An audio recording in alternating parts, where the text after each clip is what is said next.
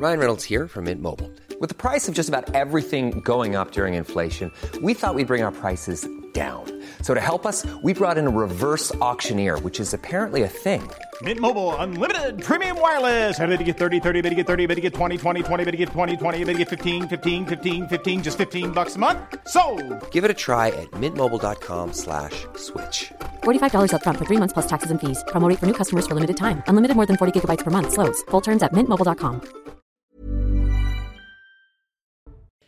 Bonsoir à tous et bonsoir à toutes. Bienvenue dans Punchline ce soir sur CNews. Une nuit de violences urbaines après la mort du jeune Naël, 17 ans, hier à Nanterre, abattu par un policier après un refus d'obtempérer. Plusieurs villes ont été touchées par ces violences, ces voitures brûlées. Euh, le maire de la ville appelle au calme alors qu'un appel à manifester est lancé pour demain par la famille euh, du jeune Naël. On reviendra sur la récupération politique à gauche autour de ce drame et sur la réaction d'Emmanuel Macron, une réaction qui ulcère les policiers. Le président a jugé inexcusable ce qui s'est passé depuis Marseille où il se trouve, et cela alors que l'enquête commence à peine. On verra et on entendra les réactions des policiers, des renforts. Par ailleurs, des policiers sont demandés dans les villes de la banlieue parisienne où une quarantaine de voitures ont été brûlées hier soir. On sera sur place avec nos envoyés spéciaux dans un instant. Voilà pour euh, ce que nous allons évoquer dans Punchline aujourd'hui. Tout de suite, le rappel des titres de l'actualité. Il est 17h. On est en direct sur CNews. C'est Somania Labidi qui est là. Nanterre, une intervention manifestement pas conforme aux règles, estime Elisabeth Borne. Les images donnent à penser que le cadre d'intervention légale n'a pas été respecté, a insisté la Première ministre lors des questions au gouvernement au Sénat.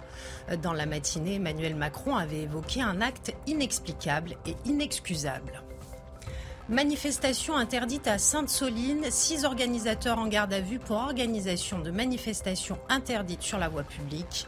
Il s'agit de six hommes âgés de 38 à 46 ans et se revendiquant des collectifs Bassine Non Merci, les Soulèvements de la Terre et de la Confédération Paysanne. Et puis les suites de l'agression violente d'une octogénaire l'été dernier à Cannes. Ces deux agresseurs ont été condamnés à 12 mois avec sursis probatoire. Au total, ils auront donc fait 10 mois en centre éducatif fermé. Euh, pour rappel, le 29 août dernier, la vidéo de l'agression de l'octogénaire avait provoqué colère et émotion dans toute la France. Voilà, merci pour l'actualité. On est avec Karim Zerebi, consultant CNews. Bonsoir Karim. Bonsoir, Nathan Dever, écrivain. Bonsoir. Bonsoir, Nathan, Laurence. euh, maître Florence Roisse. Bonsoir. Vous êtes Bonsoir. avocate, bien sûr. Et Geoffroy Lejeune, journaliste. Bonsoir Geoffroy. Bonsoir, On va évoquer ce, ce drame de Nanterre. C'est un drame d'abord et avant tout. Il y a un jeune homme de 17 ans qui a perdu la vie. Euh, compassion, émotion euh, pour euh, sa famille, évidemment, et pour cette trajectoire brisée. Et puis il y a tout ce qui se passe autour, évidemment. Cette machine politique qui se met en route, euh, ces violences urbaines qui se sont déroulées à, à Nanterre. On va faire le point tout de suite sur ce qui s'est passé cette nuit avec Marine Sabourin et puis on ira sur place en direct. Des voitures ravagées par les flammes. Des scènes comme celle-ci se sont produites toute la nuit dans plusieurs quartiers à Nanterre, et notamment dans la cité Pablo Picasso. Dès 20h hier, la situation dégénère entre les forces de l'ordre et plusieurs individus. Deux unités de forces mobiles sont présentes, dont une partie de la CRS 8 spécialisée dans les violences urbaines. Ciblés par des jets de mortier d'artifice et face au nombre d'émeutiers, certains policiers sont obligés de rebrousser chemin. Des barricades sont dressées par plusieurs individus. Du mobilier urbain est détruit, abribus, panneaux publicitaires et poubelles. En témoignent ces images filmées un peu plus tôt dans la soirée. Des scènes qui se déroulent au pied des bâtiments devant les riverains. La préfecture assurait que la situation était contenue peu avant minuit, mais les tensions se sont étendues dans plusieurs communes voisines. Voilà pour euh, ce qui s'est passé cette nuit. Euh, on, est face à une situation qui est évidemment hautement inflammable, avec de l'émotion légitime, euh, on, le disait. Un appel à manifester demain qui est lancé par la famille, Karim Zerabi. On va écouter la maman de Naël dans un instant. Et toute une mécanique qui se met en, place autour sur le volet politique. Mais d'abord les faits. L'enquête commence à peine. Et il y a un certain nombre de réactions qui sont déjà extrêmement surprenantes. Oui, après c'est difficile à, à maîtriser toutes ces réactions de part et d'autre. Moi, j'ai beaucoup apprécié la position du maire de Nanterre, Patrick Jarry, euh, qui a dit, euh, euh, donc dans le contexte, que les images étaient accablantes pour les policiers, qu'il demandait la vérité en tant que maire de Nanterre, qu'il évidemment compatissait au drame de la famille, qu'il voulait que la justice aille vite, et il appelait au calme concernant les violences urbaines qui ont éclaté en Nanterre, mais pas que dans d'autres villes aussi de, la région de france J'étais avec le maire d'Evry-Courcouronnes tout à l'heure, ça a aussi pété dans, son, euh, dans sa ville, euh, Rueil-Malmaison. bon, là, il y a pas mal de quartiers qui se sont mis quand même, qui sont un peu embrasés. Évidemment qu'on a des images là qui nous, qui nous pètent à la figure et, et on est, on est choqué, on est heurté euh, de, que des images que l'on a vues, parce que ce ne sont pas des images euh, auxquelles nous sommes habitués. Moi, je défends toujours sur ce plateau la police républicaine, mhm. euh, parce que les fonctionnaires, les femmes et les hommes, cette corporation exercent un métier extrêmement difficile, de plus en plus difficile. C'est une société, je dirais, qui est quand même assez fracturée avec des violences en augmentation. Mais force est de constater que défendre la police comme je le fais, mhm. euh, donc en de nombreuses circonstances, n'empêche pas de demander la justice. Et ça, on est entièrement d'accord. Non seulement de demander la justice, mais aussi de, de, de, marquer aussi notre, notre émoi et notre colère lorsqu'il y a des manquements au code de déontologie, ce qui semble être le cas de par les images accablantes, de par les sons qui sont aussi extraits, parce qu'il y a quand même des éléments, Laurence. On ne peut pas faire non plus comme si on n'avait rien vu, rien entendu. Quand on dit euh, bute-le, euh, je vais te buter, euh, excusez-moi, euh, c'est pas des images de la police républicaine. On peut dire ce qu'on veut. Moi, je défends pas l'indéfendable. Je défends l'immense majorité qui fait son métier correctement. Mais lorsque les gens dérapent et font des bavures, il faut le dire. Sinon, on n'est plus crédible. On n'est plus crédible. On n'est plus crédible aux yeux de la population et même aux yeux des policiers eux-mêmes. On va écouter euh, Laurent Nunez, qui est le préfet de police de Paris, qui est donc les deux hommes euh, incriminés, dont un est toujours en garde à vue, étaient sous sa responsabilité, sont toujours sous sa responsabilité. Il était mon invité ce matin. On va écouter ce qu'il nous dit justement sur cette question de la légitime défense, parce que c'est le cœur du débat. Est-ce que ce policier était en légitime défense? Peut-être qu'on reverra les images de ce refus d'obtempérer. Euh, est-ce qu'il était en légitime défense au moment où il a ouvert le feu ou non? C'est ça le cœur de la question. On va écouter Laurent Nunez et euh, on continue le débat. Le cas de la légitime défense, qui, au cas d'espèce, est celui qui va être interrogé. Légitime défense, est-ce que les fonctionnaires étaient en danger? Ou pas. C'est ça qui va être euh, interrogé. Euh, ça existait avant la loi et ça existe toujours depuis la loi. Puis la loi a prévu des cadres très spécifiques d'utilisation de, l'arme administrative. Tout ça reste très encadré. Vous savez, un fonctionnaire de police n'utilise son arme qu'en cas d'ultime recours, ultime, ultime, ultime recours. Le ministre a rappelé que les, effectivement les refus d'obtempérer ont augmenté, c'est plus 13% depuis 2016. Et l'utilisation des armes administratives à l'occasion de ces refus d'obtempérer, c'est 0,5%. Donc euh, voilà, donc il y a très peu d'utilisation de l'arme administrative. Maître Roy, vous qui êtes avocate, euh, est-ce que, voilà, euh, si vous aviez le cas de ce policier à défendre, comment est-ce que vous vous y prendriez? Déjà, bon, il faut respecter la présomption d'innocence. Ça, c'est une chose claire. Euh, il faut laisser l'enquête de police, l'enquête judiciaire avancer. Il y a peu de gens qui le font, hein, ça, le respect oui, mais ça, c'est très important. C'est très important, quel que soit l'endroit où on se place. Mhm. Donc ça, c'est un premier point. La deuxième chose, c'est vrai que quand on regarde les images, c'est vrai qu'on est surpris. Surtout que ce qui ne va pas dans le sens de la police et du policier en question, c'est que euh, au moment de l'incident, de, de, de, de l'accident, euh, juste après, il y a eu des déclarations qui étaient manifestement fallacieuses, puisqu'ils ont dit que la voiture fonçait sur les policiers. Hein, c'est une des raisons pour lesquelles la plainte, d'ailleurs, qui est déposée par les avocats de la famille mhm, euh, du jeune Naël, va jusqu'à euh, faux en écriture publique. Et c'est parce qu'on a eu justement ces images, et là on peut rendre finalement honneur aux, aux, gens qui ont filmé, et finalement, la, finalement là on est content plutôt de la modernité des réseaux sociaux. Vous voyez, on déplore la plupart du temps le côté négatif des réseaux sociaux eh de ce point de vue-là, finalement, c'est un point de vue positif, parce que grâce à cela, nous avons des images. Sans ces images, nous aurions eu beaucoup plus de doutes et là, euh, je veux dire, on est quand même, euh, euh, ben, on est, on est devant une, une, évidence, une évidence, parce que les, quand on observe la, les images, les policiers ne sont pas devant, ils sont sur le côté, ils sont sur la, la, la, la voiture. C'est ce que nous on peut se dire en regardant cette vidéo. Mais bien au chaud sur notre plateau, on est tout à fait d'accord. On ne sait pas ce qui s'est passé. dans un instant avant. Ce, que, ce, que, disent les policiers. Voilà, premier point, on ne sait pas ce qui s'est passé avant. Et on ne sait pas ce qu'il y avait dans l'habitacle de la voiture quand le policier. Alors, ce qui est curieux, c'est pourquoi il, le, tient en joue mhm. le conducteur. Voilà, c'est les observations qu'on peut se faire. Pourquoi tient-il en joue le conducteur? Et pourquoi, quand celui-ci démarre, il tire sur lui. Parce que c'est cela qu'on voit, purement et simplement. Oui, alors, tout ça, effectivement, euh, c'est l'enquête qui va euh, montrer et euh, démontrer ou infirmer voilà, l'enquête à charge et à décharge. J'aimerais juste qu'on écoute la réaction d'Emmanuel Macron. Je passerai la parole à Nathan Dever, Geoffroy Logène, parce que c'est important. Mais Emmanuel Macron s'est exprimé depuis Marseille, où il est en visite depuis trois jours, et il a tenu des propos qui, évidemment, ont fait réagir les policiers. Il a parlé de quelque chose d'inexcusable. On, on va écouter le président de la République qui termine ce soir cette visite à Marseille.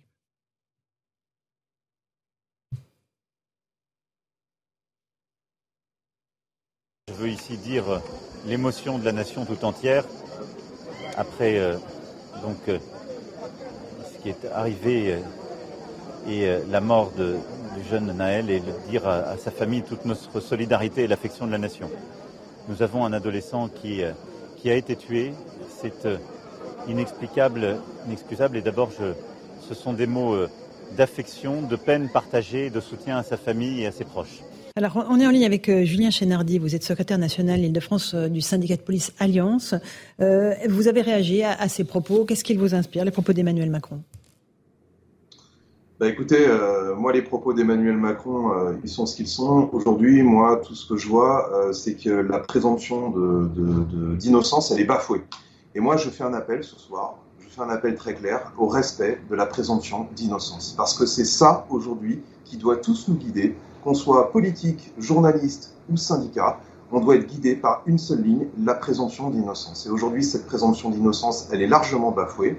On a euh, des collègues qui sont menacés sur les réseaux sociaux avec divulgation de leur identité et euh, de leur euh, lieu de résidence. on a des émeutes, dans les banlieues actuellement, notamment hier soir dans le 92 et un peu en, en Ile-de-France, euh, avec un appel à la haine contre les, fonctionnaires de police, contre les forces de l'ordre. Et on a également, euh, j'ai envie de dire, euh, l'ensemble des politiques, et notamment LFI, qui, ne utilisent ce drame à des fins politiques pour pouvoir étaler en place publique leur haine des policiers.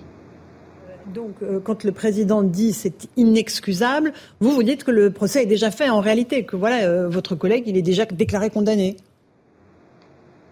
Bah, moi, je pose la question au président de la République de savoir euh, quelle est aujourd'hui la séparation des pouvoirs. Aujourd'hui, il n'y a, pas de, a, pas de, a pas de jugement. aujourd'hui, il y a une enquête qui est en cours. Je pense qu'il faut laisser le temps à l'enquête. Le temps à l'enquête n'est pas le temps de l'émotion. Euh, c'est un temps qui va être long puisqu'il y a plein de choses qui vont être euh, qui vont être prises en compte, plein de facteurs. Il va y avoir effectivement cette vidéo sur laquelle tout le monde se focalise, mais aujourd'hui il n'y a pas que cette vidéo, il y en a plusieurs. Il y a des témoignages, il y aura également le, la déposition de, de, nos collègues et qui va être importante pour savoir comment eux ont ressenti la situation.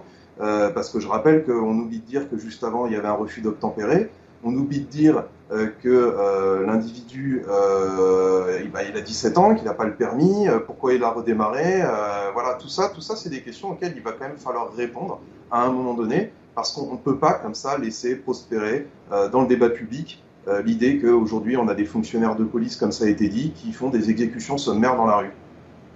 Il y a évidemment aussi de la compassion à avoir pour la famille de la jeune victime, on est bien d'accord, monsieur il y a de la compassion à avoir, tout à fait. Et euh, moi, je dis, je le dis, c'est un drame, et j'imagine que c'est un drame pour la famille, c'est un drame pour les proches, tout à fait. Mais au-delà du drame, je vois aussi qu'on se sert, et certains se servent, et moi, ce que je vise, c'est pas la famille, bien évidemment. Moi, ce que je vise aujourd'hui, ce sont les gens qui se servent de ce drame pour aller euh, salir la police, pour aller salir l'institution, euh, sous prétexte parce qu'ils ont des dessins politiques. quand on voit aujourd'hui les réactions qu'on a, même de stars sur les réseaux sociaux, moi, je vois, j'aimerais savoir où sont les réactions lorsqu'on a, euh, les, par exemple, le drame qu'il y a eu à Annecy où euh, euh, un individu a mis des coups de poignard dans des landaux.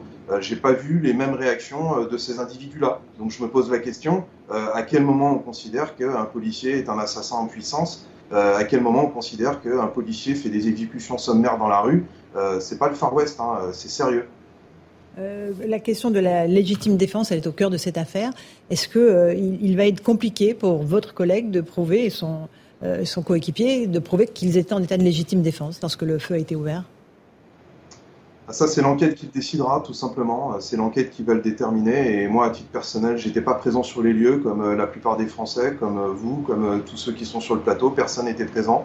Donc, ce seront les, les, les, policiers qui vont qui vont témoigner, ce sont les témoins, ça va être tout ça, les vidéos, tout va être analysé, et à ce moment-là, c'est la justice qui va déterminer si oui ou non euh, eh bien, il y a eu, euh, légitime défense, et c'est pas à moi de le déterminer. Euh, on est dans le cadre d'une action de police, euh, on est dans le cadre de quelque chose qui est une situation qui est très tendue, où un collègue doit prendre une décision en un quart de seconde. Je ne sais pas si on se rend bien compte ici de quoi on parle. On ne parle pas de quelqu'un qui se lève le matin en disant tiens, je vais aller tirer dans la rue. Non, on parle de quelqu'un qui euh, fait son travail et dans le cadre de son travail, dans une situation tendue, dans un contexte de violence euh, et dans un contexte de travail dégradé, puisqu'il faut le dire, aujourd'hui, les policiers en Ile-de-France et même euh, dans l'ensemble de la France travaillent dans des conditions dégradées, et eh ben, elle a dû prendre une décision gravissime, mais une décision, donc euh, maintenant ce sera la justice de savoir si cette décision c'était la bonne ou pas.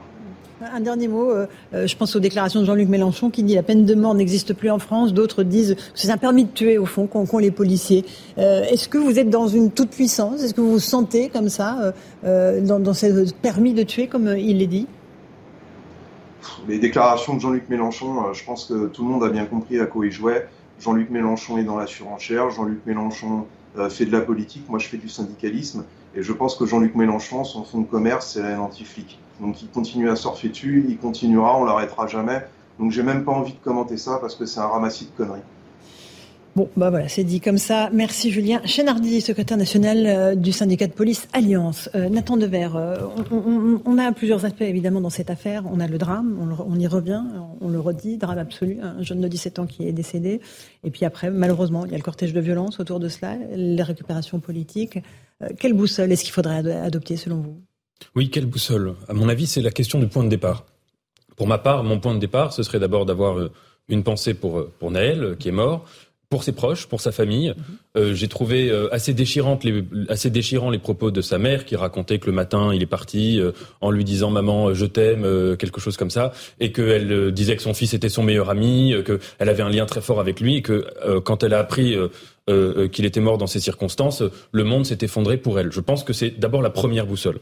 La deuxième boussole, à mon avis, c'est ce que vous avez dit, c'est qu'il y a eu cette vidéo qui a circulé sur les réseaux sociaux et sans doute que sans cette vidéo la chose aurait été différente parce que, en effet, il y avait une version manifestement euh, biaisée et fallacieuse de, ces faits qui, étaient, qui commençaient à circuler, et ça aurait été parole contre parole. Et cette vidéo, euh, quand même, elle a une importance énorme, c'est-à-dire qu'il faut quand même rappeler une chose, c'est que dans la déontologie euh, de, la, de la police en France, euh, l'usage de l'arme en cas de légitime défense est extrêmement encadré. C'est absolue nécessité, c'est proportionnalité. Quand c'est un refus d'obtempérer, il faut mm. qu'il y ait soit un risque que le refus d'obtempérer tue ou blesse un policier, soit qu'il tue euh, un tiers, mais avec une menace. Et donc là, encore une fois, manifestement, de ce que, comme disait Peggy, il faut voir ce que l'on voit. Ce que l'on voit sur cette vidéo, c'est que les conditions n'étaient absolument pas remplies et qu'on s'apparente donc manifestement. Il y a encore une fois, il y aura une enquête, etc. mais que cette vidéo elle difficile de faire le travail des enquêteurs à la place des oui, enquêteurs. Hein. Mais que cette vidéo, elle déclenche une émotion euh, qui est en effet euh, insoutenable, que ces faits-là euh, sont de l'ordre. Moi, je, je, je suis d'accord avec les propos d'Emmanuel Macron d'inexcusable, et que encore une fois, et c'est là, je suis, enfin, je suis désolé, je donne raison un peu à tout le monde, mais Karim a dit quelque chose de central, c'est que dire ça, euh, ce n'est pas insulter les policiers, absolument pas. Je veux dire dire ça parce que encore une fois, il y a une déontologie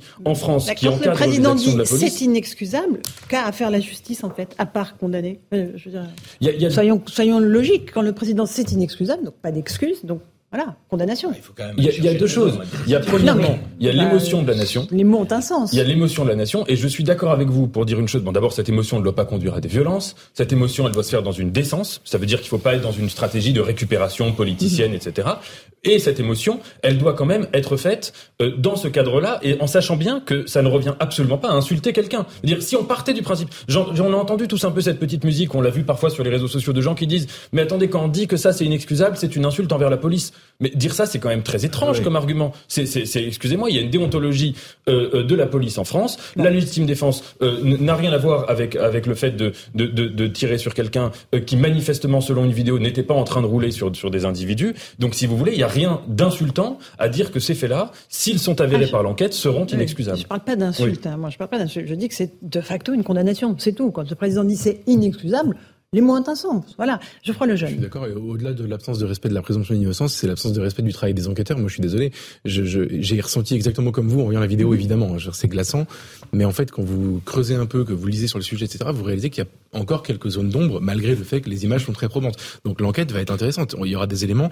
Euh, je, je sais absolument pas comment ça va se terminer, mais euh, heureusement qu'il y a une enquête d'ailleurs et que la condamnation, moi, je trouve qu'en effet, elle est trop rapide. Ensuite, euh, il y a une instrumentalisation évidente pour le coup. Alors c'est pas du tout Emmanuel Macron, là c'est vraiment l'extrême gauche qui en gros nous a expliqué, a fait campagne pendant les, législatives notamment sur le fait que la police tue et qui disent eh ben vous avez vu la police tue. Ça c'est une, une, évidence. Euh, enfin c'est comme le nez, on le voit comme le nez au milieu de la figure et, et il s'en donne à cœur joie. Et moi c'est peut-être la partie qui me choque le plus au-delà évidemment de, de, du drame en, en, tant que tel.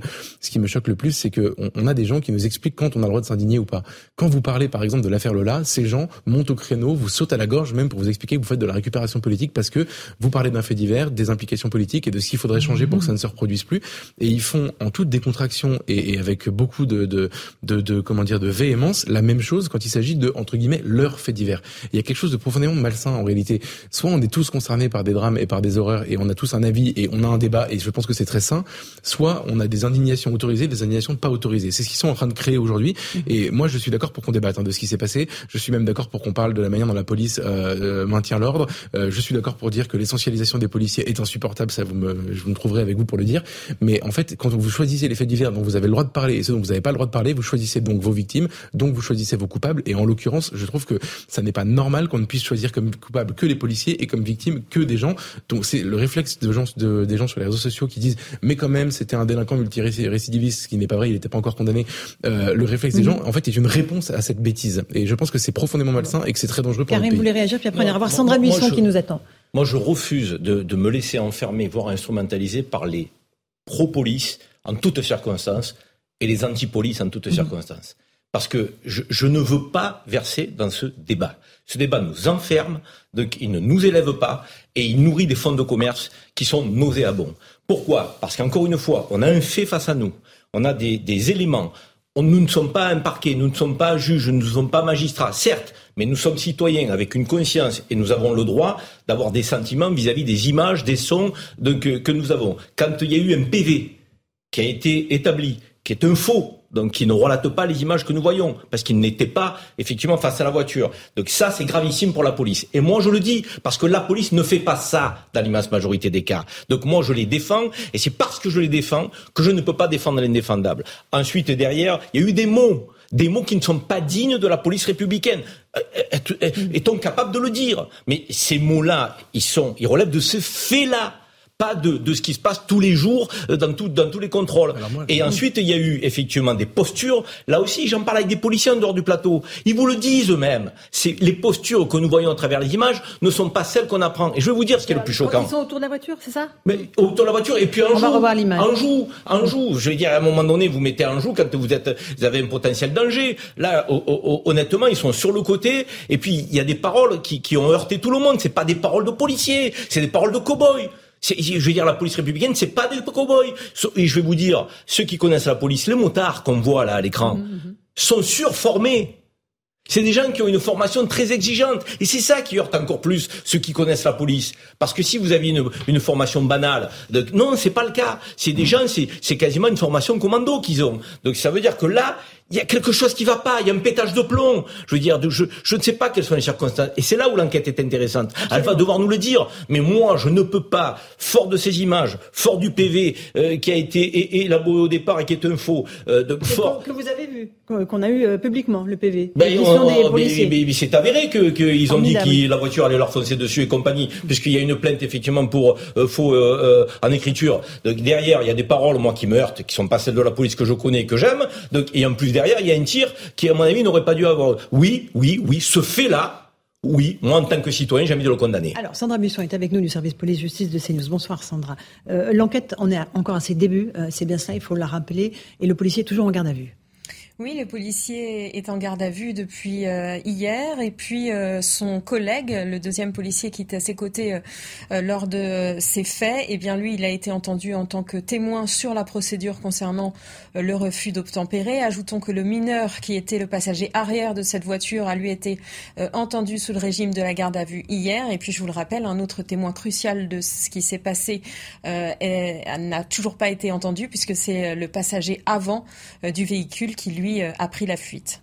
Toute la question, c'est la question de la légitime défense, euh, Sandra, qui est au cœur de, cette affaire.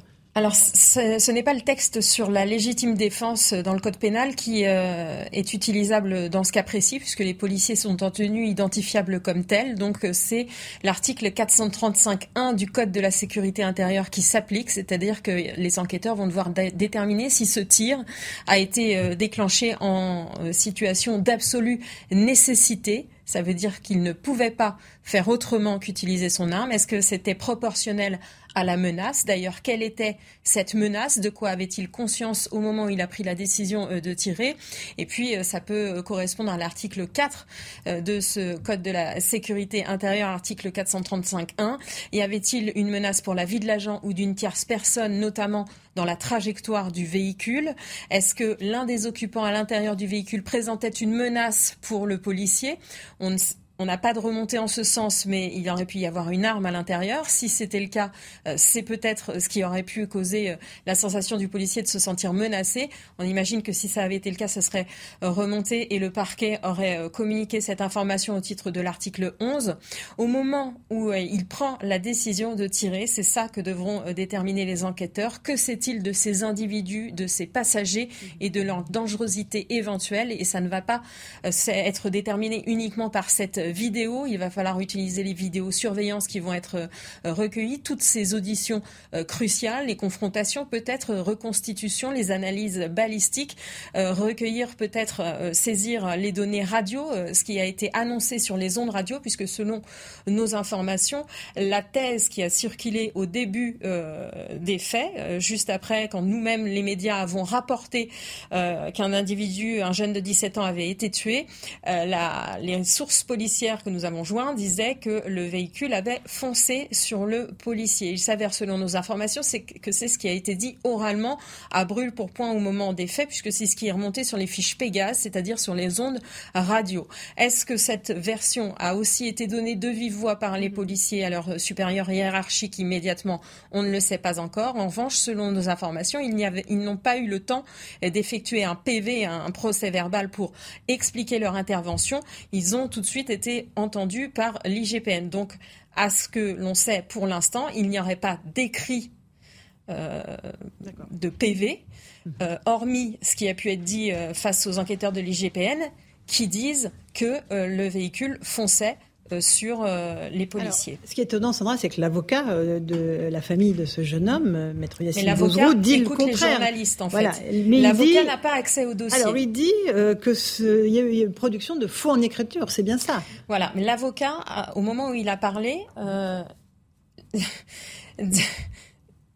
ne excusez-moi. Euh, l'avocat, au moment où il parle, euh, n'a pas connaissance de ce qu'il y a dans le dossier. Ce qu'il sait, c'est ce qu'il entend des journalistes qui disent qu'effectivement la première thèse qui remonte, c'est que le véhicule a foncé sur le euh, policier. Une, version qui a été très vite démentie par la vidéo. Donc effectivement, il a annoncé une plainte pour faux en écriture publique, mais vraisemblablement, ça correspond aux déclarations orales des policiers. D'accord, ok, merci beaucoup. Euh, maître, euh, vous restez avec nous, Sandra, on vous retrouve tout à l'heure. Euh, Maître Roas, effectivement, votre confrère dit il y a eu production de faux en écriture. Il demande à ce que l'affaire soit dépaysée, ne soit pas jugée à Nanterre, le procureur soit dessaisi au nom de ces, faux en écriture qui auraient été produits. Sandra Bisson nous dit qu'il n'y a pas d'écriture. Bon, de toute façon, ça, pour l'instant, vous savez, on, on, tâtonne parce qu'en réalité, l'enquête préliminaire. vous êtes avocat. non, mais je vais vous expliquer justement. C'est compliqué préliminaire, elle est couverte par le secret. Donc personne ne sait pas grand-chose. Ah, le secret, vous savez, il n'existe plus. Hein. Non, mais si, si, si. Et je peux vous assurer que quand nous, on arrive en garde à vue, qu'on est désigné, on n'a pas accès au dossier. C'est bien euh, le, souci, justement. Donc pour l'instant, je ne sais pas comment euh, mon confrère... On l'écoutera euh, tout à l'heure. ...a eu connaissance du fait qu'il y avait eu une déposition de fait... Mhm écrite sur procès verbal, puisqu'il il a déclaré qu'il allait déposer plainte pour faux en écriture publique. Donc ça, c'est bon, ça, il faudra lui poser la question. Mais en l'état, de toute façon, on n'a pas connaissance de l'audition du passager qui a été entendu mhm. dans le cas de la garde à vue, dont la garde à vue a été levée d'ailleurs. Hein.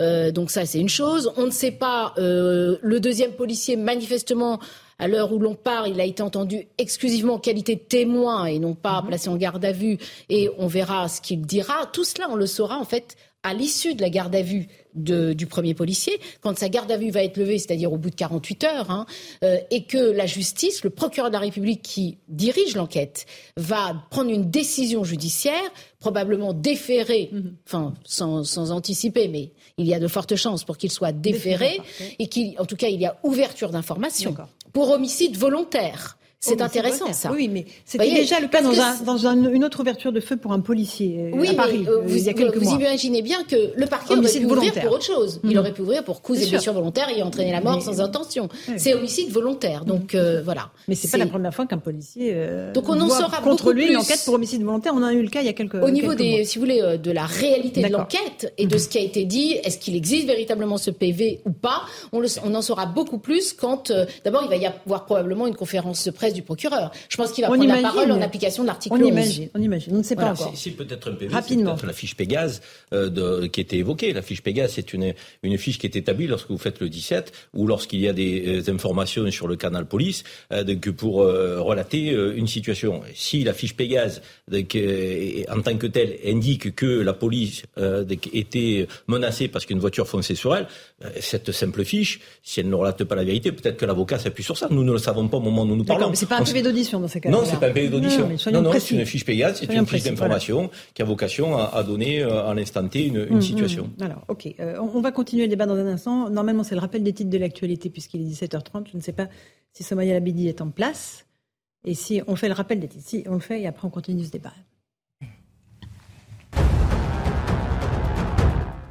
Affaire Naël, l'enquête pour homicide volontaire ouverte par le parquet de Nanterre se poursuit. La garde à vue du policier soupçonné d'avoir tué le jeune de 17 ans hier a été prolongée.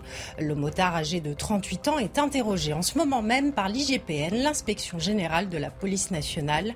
Et face à la diffusion sur les réseaux sociaux de son identité, euh, toutes les dispositions sont prises pour protéger ceux qui doivent l'être. Ouverture du procès de Piotr Pavlansky et Alexandra de Tadeo. Les deux prévenus sont jugés pour avoir enregistré et diffusé sans son consentement des images à caractère sexuel de Benjamin Griveaux. Ils encourent deux ans d'emprisonnement et 60 000 euros d'amende. Euh, pour rappel, en février 2020, le ténor de la majorité, Benjamin Griveaux, avait dû abandonner sa campagne pour la mairie de Paris après la diffusion de ses vidéos. Et puis, coup d'envoi des soldes d'été dans un contexte morose pour le prêt-à-porter. Le secteur espère tout de même profiter de ce rendez-vous pour finir la saison sur une embellie. Mais les difficultés s'accumulent entre inflation galopante, faillite et concurrence en ligne. Merci beaucoup Somaya Labidi pour le rappel des titres de l'actualité. Il est 17h30, on se retrouve en direct dans Punchline sur CNews. On repart euh, tout de suite à Nanterre rejoindre notre envoyé spécial Augustin Donadieu et Sacha Robin. Bonsoir à tous les deux. Euh, c'est un retour au calme aujourd'hui après les violences de la nuit. Il y a beaucoup de stigmates dans la ville de ce qui s'est passé hier soir, Augustin. Oui, tout à fait. C'est ce qu'ont constaté les habitants depuis ce matin. Des stigmates dus aux affrontements, encore une fois, hier euh, et dans la nuit, ici à Nanterre. Une quarantaine de véhicules incendiés, des carcasses de véhicules qui jonchent euh, certaines rues de, ces quartiers ici à Nanterre. Euh, des abribus également cassés, des barricades toujours en place dans certaines rues. Alors les habitants que l'on a rencontrés comprennent la colère de ces jeunes, déplorent ce drame qui s'est déroulé il y a quelques heures maintenant. Mais ces habitants déplorent également ces dégradations des dégradations euh, qui touchent le quotidien des habitants, mais également des lieux que les habitants fréquentent euh, tous les jours. Je vais vous en citer quelques-uns. Deux centres de loisirs qui ont été euh, dégradés, un espace jeunesse, une école maternelle.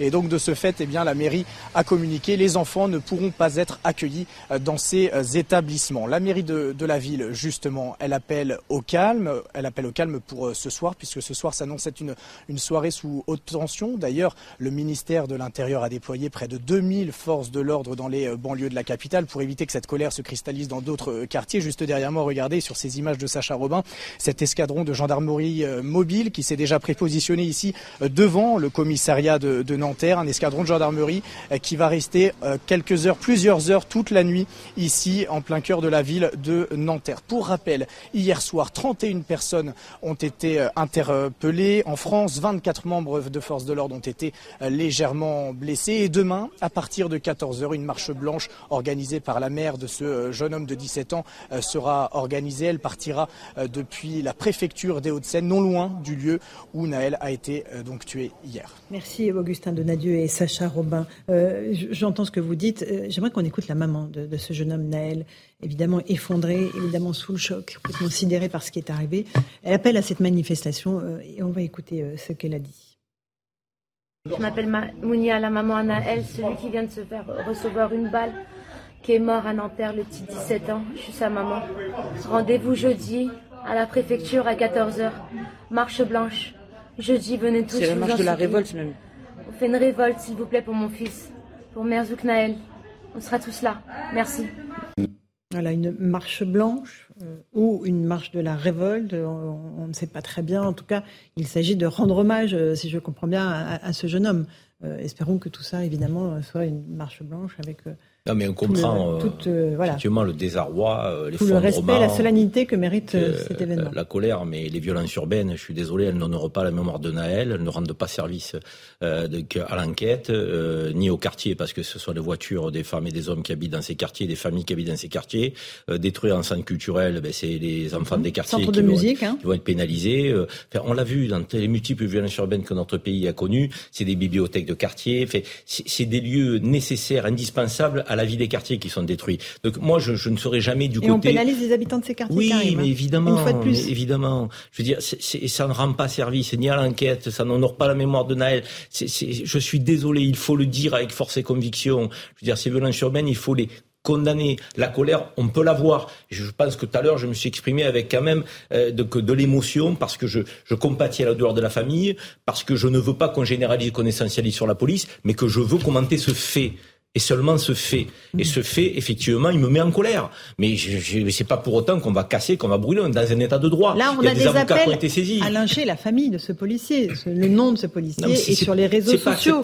Donc son adresse quasiment. C'est pas acceptable. on, est où en fait C'est inacceptable. Donc, et, et, c'est inexcusable, pour reprendre le terme du président de la République, mhm. euh, de, de, telles pratiques. Et la présomption d'innocence doit être respectée jusqu'au bout. Mhm. Avec tout ce que j'ai dit tout à l'heure euh, sur les images et les sons qui me choquent et qui me heurtent euh, en tant que citoyen. Pour autant, on doit laisser libre cours à l'enquête. Et, on est dans un état de droit. Euh, c'est ça aussi vivre euh, dans une démocratie telle que la nôtre. Et donc, il faut laisser les choses se faire. Après, on peut ressentir des choses. Oui, ouais, je les ressens, moi. Je les ressens. Euh, et, mais je dis aux habitants de ces quartiers, donc ne brûlez pas, ne cassez pas. Il y a des avocats, il y a un état de droit, il y a des médias. Venez vous exprimer.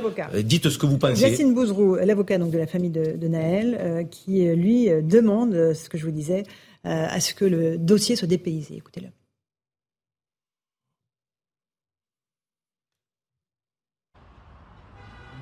Nous avons une vidéo qui est vraiment euh, qui montre euh, avec évidence que le tir n'est pas réglementaire. On a donc un policier qui a décidé d'enlever la vie à un jeune homme pour un simple refus d'obtempérer. Je dis simple parce que le refus d'obtempérer est puni d'une peine d'emprisonnement mais n'est pas puni par la mort.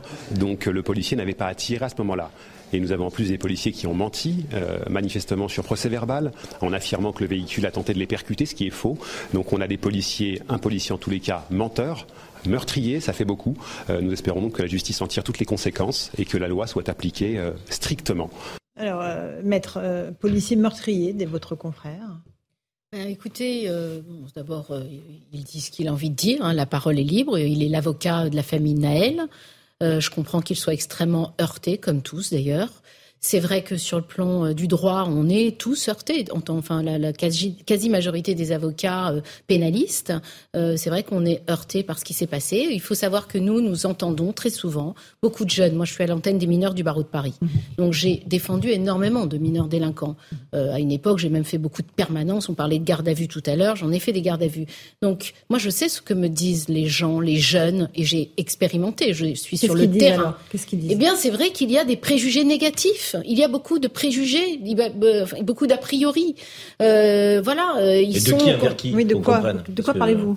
Eh bien, de quoi je parle ah justement dans ce contexte-là de des services de police à l'égard de cette jeunesse, euh, de, de, et puis même de l'opinion publique à l'égard de, de, ces jeunes de cité, euh, de ces mineurs. Vous, parlez de racisme dans la police? Non, alors c'est pas du racisme. Ah, je, ah non, non, je parle pas de racisme. Je parle pas, je, parle pas ni de couleur de peau ni de religion. Je parle juste de la mine. Alors, alors je parle d'un d'un ostracisme sur ces gens de qui habitent dans des cités, dans des banlieues, euh, qui ont euh, si vous voulez, par exemple, ce jeune, j'ai entendu des gens hier sur des plateaux télé mhm. euh, essayer de justifier, ou j'ai vu ça sur les réseaux, euh, finalement l'attitude du policier. Par, est-ce qu'il avait un casier Est-ce qu'il était connu des services de police mhm. Qu'est-ce qu'il, pourquoi, pourquoi ce refus d'obtempérer? Après tout, voilà. Mais ça, ça, ça ne justifie pas. Il faut bien distinguer. Non, mais alors attendez, parce que je pense que c'est ce que veut dire le président de la République quand il dit que c'est impardonnable. Qu'est-ce qu'il veut dire? Je suis pas son inexcusable. Je ne suis pas son porte-parole, mais si vous voulez, qu'est-ce que ça signifie? Ça signifie que qu'est-ce qui n'est pas excusable? C'est d'avoir tué ce jeune, euh, je veux dire, parce qu'il refusait d'obtempérer. C'est ça, il faut bien distinguer, pardonnez-moi, je finis, il faut bien distinguer deux choses. À la fois, euh, le refus d'obtempérer, c'est une chose, euh, d'ailleurs, qui est puni par la loi de deux ans de prison, ça mhm. c'est une chose, mhm. et le fait de de, tenir comme ça en joue un, conducteur euh, et, finalement d'essayer de tenter de démontrer euh, finalement qu'on a agi euh, à la fois dans le cadre de l'absolue nécessité et de façon, et de façon proportionnée. C'est ça la fameuse légitime défense qui est appliquée par la loi de février 2017 aux policiers, aux services de police. Mmh. C'est premièrement l'absolue nécessité, deuxièmement c'est un acte proportionné. Et attention, il y a une troisième condition, c'est que normalement, le policier doit informer, il doit y avoir des, deux sommations à voix haute quand la personne se conduit de façon dangereuse pour soi ou pour autrui. C'est ça la légitime défense euh, appliquée au service de police par la loi de fameuse loi de 2017 qui est extrêmement controversée. Donc en fait, pourquoi euh, mon confrère Yassine Boussou dit cela ainsi que ses autres les autres avocats de la famille Naël? Parce qu'ils sont scandalisés à la fois par la façon dont les faits se sont produits et à la fois par les interprétations aujourd'hui, c'est-à-dire qu'est-ce qu'on nous dit? On nous dit finalement ce jeune, il a refusé d'empérer. Bah écoutez, euh, il avait qu'à pas se trouver là à ce moment-là, euh, il avait 17 ans, pourquoi il était au volant de la voiture? Voilà, il y a eu, il y a eu beaucoup. Non, mais c'est une question, mais ça se justifie pas qu'on ait tiré sur lui. ça c'est clair. Et c'est pour ça qu'il parle d'exécution et qu'il parle de meurtre. D'ailleurs, il n'y a pas que lui. Le parquet, d'ailleurs, le parquet a ouvert sur homicide volontaire. Donc il n'y a pas que mon confrère qui dit. Le parquet qui, qui mène l'enquête également. C'est pardon, c'est intéressant. Personne justement ne dit ça justifie la mort. Personne, personne ne le pense, personne ne le dit. En revanche, pardon, mais moi c'est la, la formule de, que tout le monde connaît de Kylian Mbappé qui dit petit ange. Je, je suis désolé, ça n'enlève rien au fait qu'il n'aurait jamais dû mourir, mais je, je, suis un peu choqué quand même que que parce qu'il est mort et parce que évidemment qu'il a été euh, il a été tué par ce policier, euh, il faille tout à coup euh, absoudre ses, ses, sa faute, sa responsabilité dans l'histoire. Il y a une responsabilité. Mais ça, vous n'en savez rien. Ah bah, vous ne savez pas, c'est une responsabilité qu'il ait été, qu'il ait refusé d'obtempérer, qu'il ait conduit sans permis. Ça, bah, probablement, c'est. Mais le reste, bah mais quelle est sa responsabilité sur la réponse qu'a donnée le policier? C'est toute la question là. et c'est pour ça qu'on parle d'exécution et qu'on parle de meurtre, qu'on parle d'homicide volontaire. Le refus d'obtempérer, c'est quand même. Mais déjà, votre indignation euh, et celle de Karim également, euh, elle semble guidée par le fait que vous avez l'impression qu'il ne sera pas sanctionné le policier. Pardon, mais à la fin de l'enquête, ah, si, si, voilà, je, je, me permets de le rappeler. C'est pas du tout ce que j'ai dit. J'ai dit, elle semble guidée. Ah euh, je me permets de rappeler. Tu le sais, quand par l'acte. D'accord, mais à la fin, à la fin, pardonnez-moi, il, y a, une, il y a une enquête. Il, il s'échappera pas comme ça euh, des griffes de la justice. Et s'il y a une faute, il sera condamné et lourdement condamné parce que les policiers sont lourdement condamnés. Et c'est le corps le plus sanctionné. Donc, de, ah bah si, de la fonction publique. de la fonction publique. Mais personne n'a dit le contraire. Je le rappelle parce que c'est important. je préférerais qu'il ne le soit pas et que le petit soit vivant, si tu veux mon sentiment. Hein. J'entends, mais comme personne ne le dit, je rappelle, hein. je rappelle qu'ils sont durement sanctionnés encore plus parce qu'ils portent l'uniforme et parce que c'est des policiers justement. Donc euh, laissons la justice faire son faire son travail comme on dit et, euh, et, euh, et vous inquiétez pas pour lui il sera sanctionné s'il a commis une faute. Maintenant sur la question du refus d'obtempérer il faut quand même expliquer ce que c'est. C'est une disposition particulière vis-à-vis de la police. Vous avez dit les policiers sont un peu durs avec certaines populations etc certaines populations sont très dures avec la police. Ils se plaignent et cette population se plaint systématiquement. Et, nous on le voit. on le voit quand on arrive en garde à vue. On le voit quand on arrive dans, dans le cadre de la justice. si vous voulez moi je, parle je, suis sur le terrain donc je peux aussi vous eh dire ben, les choses. moi je connais beaucoup de policiers et ils se plaignent tous des racailles.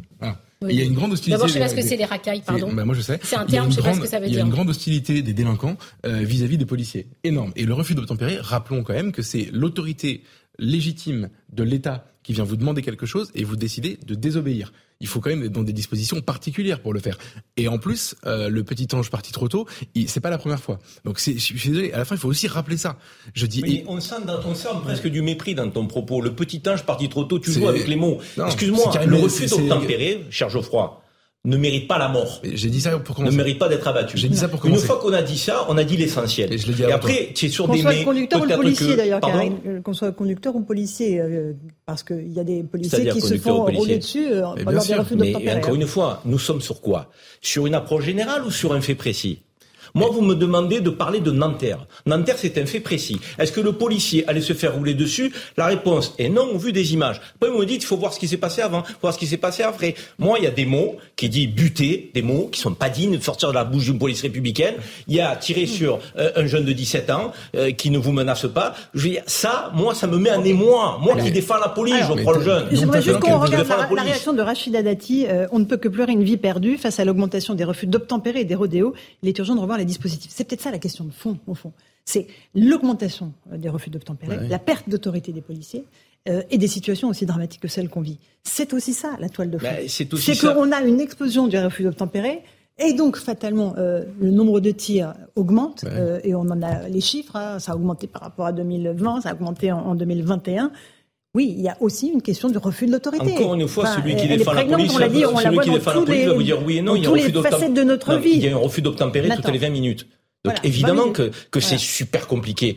Mais si on est fonctionnaire de police formé, qui plus est avec une formation euh, telle que je l'ai indiqué, euh, plus importante que la moyenne, euh, quand vous êtes motard, faites preuve de discernement. Vous sortez pas votre arme à tout bout de champ. Je veux dire, il y a des fonctionnaires de police qui sortent jamais leur arme de toute une carrière. Ils font leur job magnifiquement bien. Donc arrêtons de laisser penser que sortir son arme et tirer, c'est faire le job comme il faut. Moi, j'ai vu, euh, je sais pas si c'est exactement votre argumentation, mais j'ai vu beaucoup euh, dans les commentaires politiques, notamment sur les réseaux sociaux, euh, l'argumentation euh, qui consistait à dire bon évidemment c'est pas bien euh, qu'il se soit pris une balle mais il a fait un refus d'obtempérer et quand on fait un refus d'obtempérer on sait les risques qu'on prend entre guillemets la formule n'était pas exactement employée comme ça mais l'argument était il l'a bien cherché. C'était fondamentalement ce qu'il y avait. Si j'ai vu, je peux, je peux pas citer des noms, mais il y a, des gens qui ont dit ça. Que je voulais dire, ah d'accord, oui. Mais si vous voulez, moi, ce qui me dérange fondamentalement dans ce raisonnement, c'est que quand on fait un refus d'obtempérer, comme vous l'avez dit, la seule chose qu'on a bien cherché, c'est éventuellement une peine euh, qui peut aller jusqu'à deux ans de prison et X mille euros d'amende. Point final. et si vous voulez, si on applique cette, cette, cette logique-là à d'autres choses, si, si, on prend un autre exemple de quelqu'un qui ferait du, euh, de la fraude fiscale et, euh, et, qui se prendrait une balle dans la tête, ou quelqu'un qui qui, qui, qui, qui, dirait une insulte dans la rue et qui se prendrait une balle dans la tête, alors là, en effet, ce serait une situation où on serait dans, un, dans une sorte de, de western ou de, de, de Far West, une, un État que personne ne voudrait. Et je pense que c'est c'est ça, c'est à ce niveau-là que la réflexion doit se situer. Avec une chose, et eh ben je suis totalement d'accord avec euh, avec ce qu'a dit Karim aussi tout à l'heure, c'est que l'indignation, la colère et l'émotion doivent porter sur le fait. Et le fait, il y a cette indignation doit être euh, exprimée euh, euh, sainement, sans violence, avec l'intensité, mais une intensité républicaine. Et après, au fur et à mesure que l'enquête viendra, qu'elle apportera des informations, l'indignation pourra aussi s'étayer, se développer, se préciser. On a parlé des réactions de la gauche. la réaction de Marine Le Pen à l'instant, elle estime que les propos d'Emmanuel Macron sont très excessifs et irresponsables lorsque le président a jugé inexplicable et inexcusable la mort de cet adolescent de 17 ans. Euh, c'est à la justice de répondre, dit Marine Le Pen. Voilà, c'était euh, le Rassemblement national avait été hein. assez euh, discrète depuis le début elle, de Elle est assez mesurée, je trouve. Hein, mm-hmm. donc, et je, je pense qu'elle a raison d'être d'être mesurée. éventuellement, elle, dans sa posture, elle attend le résultat de l'enquête. Elle, n'aimait pas de mais au refus d'obtempérer, contrairement à certains. Et, donc, et elle a raison. Je trouve que sa position est plutôt équilibrée. Il y a quelque chose de très malsain, pardon, je suis désolé, mais je reviens sur le, le je vais dire peut-être plus clairement ce que je voulais dire. Mm-hmm. Il y a quelque chose de très malsain, c'est qu'on ne rappelle jamais que si tu veux éviter d'avoir des problèmes avec la police, tu ne, tu ne, tu, tu obéis quand il te demande quelque chose en fait. C'est quelque chose qui n'est plus jamais rappelé. Il y a une forme. Bien sûr, mais on peut pas justifier la mort d'un adolescent de 17 ans. Je suis d'accord. C'est important de le dire. Permis de tuer, c'est le, c'est le débat là. C'est pas, c'est pas qu'il faut pas, qu'il faut, qu'il faut de l'impunité quand tu respectes pas le droit. On l'a dit. Il y a des peines. Et je vais te dire, un fonctionnaire de police me disait qu'il comprenait d'autant moins le geste qu'il me disait une voiture jaune comme ça. Il me dit, un appel radio, il me dit, mais on la mobilise quelques temps après, ça va très vite, il me dit, avec les moyens. Je veux dire, elle est identifiable, c'est facile. Donc c'est pas une voiture qui peut se banaliser, se noyer dans la, dans la, dans la masse. Il, ne comprenait pas cet acte-là. Des fonctionnaires de police encore une fois, moi je les défends. L'immense majorité qui veut faire son boulot correctement dans des conditions difficiles te dit je ne comprends pas mon collègue. Je, ne le comprends pas. Ils sont honnêtes, la majorité d'entre eux. Maître, vous voulez réagir peut-être avant qu'on écoute bah, le ministre de l'Intérieur? Non, non, non, je, je, je, je, vais écouter le. Alors, on écoute Gérald Darmanin euh, qui affirme que des sanctions administratives évidemment seront prises euh, si des charges sont retenues contre le policier qui est toujours en garde à vue. On écoute le ministre de l'Intérieur comme l'a fait à l'instant Madame la Première ministre, comme l'a fait le Président de la République, de dire euh, évidemment tout le drame que nous inspire euh, ce qui s'est passé hier à Nanterre, que la justice doit très vite apporter des réponses et que des sanctions seront prises contre euh, un policier qui, manifestement, d'après les images extrêmement choquantes que nous avons vues et bien sûr des premiers éléments de l'enquête qui, sont sortis de, de, la presse, manifestement pas été conforme, Monsieur le Sénateur, à la législation et à la déontologie, à la formation de la police nationale.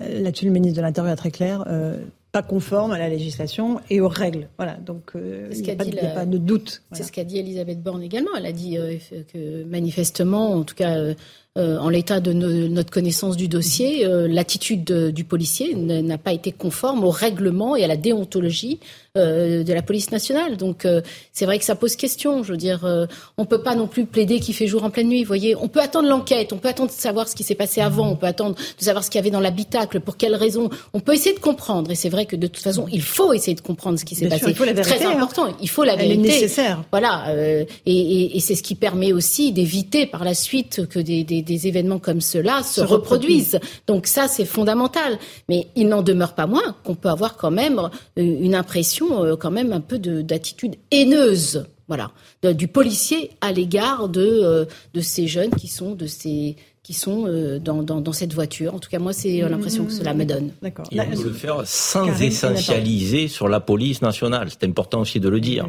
comme font certains qui ouvrent et une sans, forme... Et sans essentialiser les jeunes de banlieue en les appelant des racailles, parce que ça, c'est aussi une très mauvaise façon de faire avancer les choses, de faire avancer la société. Voilà. Non, euh, il y a Non, mais attendez. Je, réponds moi... chose, je, répondais à une chose. Vous avez commencé en disant les jeunes, quand même, dans les cités, ils trouvent que les policiers sont très méchants. Je vous réponds, les policiers trouvent que les jeunes des cités sont très méchants, c'est tout, voilà, un partout. Mais vous savez, euh, les jeunes euh, pensent que les policiers sont méchants, comme les jeunes ont des problèmes dans les établissements scolaires au niveau du harcèlement. Donc ça veut dire qu'il faut réfléchir en amont. Et ça, des... non, mais c'est pas, c'est pas totalement distinct. Vous savez, il y a des points communs pour travailler beaucoup avec l'enfance, la protection de l'enfance et l'enfance en danger, les mineurs délinquants. Je vous assure que tout cela a un lien. Ne le croyez pas. Est-ce qu'on peut se mettre d'accord sur le refus d'essentialisation de toute population? Ce serait pas mal quand même, parce que là encore une fois, sinon on se renvoie la balle. Moi je dis refuser d'essentialiser les, policiers parce que là, il me semble effectivement qu'il y a une faute grave qui a été commise. L'enfant a été abattu. Moi, je le dis très clairement dans l'image que je vois, que je perçois. Donc, pour autant, je n'essentialiserai jamais sur la police nationale. Et je ne veux pas qu'on le fasse sur les jeunes des cités, euh, sur les juifs, sur les musulmans, sur les fonctionnaires, parce que je trouve que ça, ça rend le débat stérile. Donc, chaque fait est particulier. Il faut parler de ce fait. Euh, Nathan Devers. Et est-ce qu'on peut se mettre d'accord aussi sur une autre chose? C'est que quand dans une institution, quelle qu'elle soit, il y a un individu qui commet un acte absolument dramatique. Euh, on ne rend absolument pas service à cette institution en euh, voulant euh, défendre l'individu ou en voulant nuancer ou en voulant relativiser. Je prends un exemple qui n'a rien à voir. La pédophilie dans l'Église. Il y a eu parfois certains qui se sont dit que euh, si on mettait trop en lumière le fait qu'il y avait eu tel et tel ecclésiastique qui avait pu avoir des actes pédophiles, qu'on allait faire du mal à l'Église. Et en fait, il s'est passé exactement le contraire, c'est-à-dire que ce qui a fait du mal à l'image de l'Église, c'est précisément le fait d'avoir voulu mettre la, poussière sous le tapis pendant un certain moment, etc. C'est pas le cas dans le cas Non, non, bien sûr. Euh, mais ce que, je veux dire, c'est tout est euh, Enfin, tout se déroule sous l'œil des médias et dans la transparence. Bien entendu. Mais ce que je veux dire, c'est que quand on critique les drames qui peuvent exister dans une institution et être faits dans le cadre de cette institution, on s'en prend pas à l'institution en fait. C'est presque, c'est presque l'inverse. C'est presque en fait, on lui rend service. Si on veut vraiment le bien d'une institution, eh bien quand il y a un drame, quand il y a une catastrophe, eh bien au contraire, on doit montrer qu'il y a eu cette catastrophe. C'est exactement. Et les policiers eux-mêmes disent, hein, voilà, c'est des brebis galeuses, il faut les sanctionner et la justice doit passer quand il arrive. Mais ne pensez pas qu'un acte de ce type va rendre service aux fonctionnaires de police. Excusez-moi, moi ils sont atterrés les messages que je reçois et je sais que j'en connais. On va en avoir tout à l'heure David Lebars, ils sont atterrés, Ils sont atterrés. Ils vous disent, c'est, on, on, tombe de, de, 50 étages. Je veux dire, notre métier est déjà difficile, euh, euh, on, nous critique déjà beaucoup. Là, euh, ça nous rend pas service d'avoir un drame de ce type. Et il faut l'entendre que l'institution aujourd'hui, elle est, elle est aussi meurtrie, comme la population, comme la communauté nationale. Les fonctionnaires de police sont pas dans ce qui est indéfendable. Ils ne défendent pas l'indéfendable pour une majorité d'entre eux. Il faut quand même le rappeler. Honnêtement, pardon, hein, mais moi, à chaque fois qu'on a dû commenter, je suis désolé, des, commenter des, des, des images comme ça qui étaient extrêmement éloquentes ou dans des images dans des manifestations, etc., et qu'il y a eu enquête, on s'est toujours aperçu de l'expérience que j'ai. On a beaucoup commenté euh, ce genre de sujet chez Cyril Hanouna à l'époque avec Karim. Euh, on s'est toujours aperçu que l'enquête montrait qu'il y avait beaucoup plus de complexité, beaucoup plus de nuances. Je rappelle, les, mais voilà.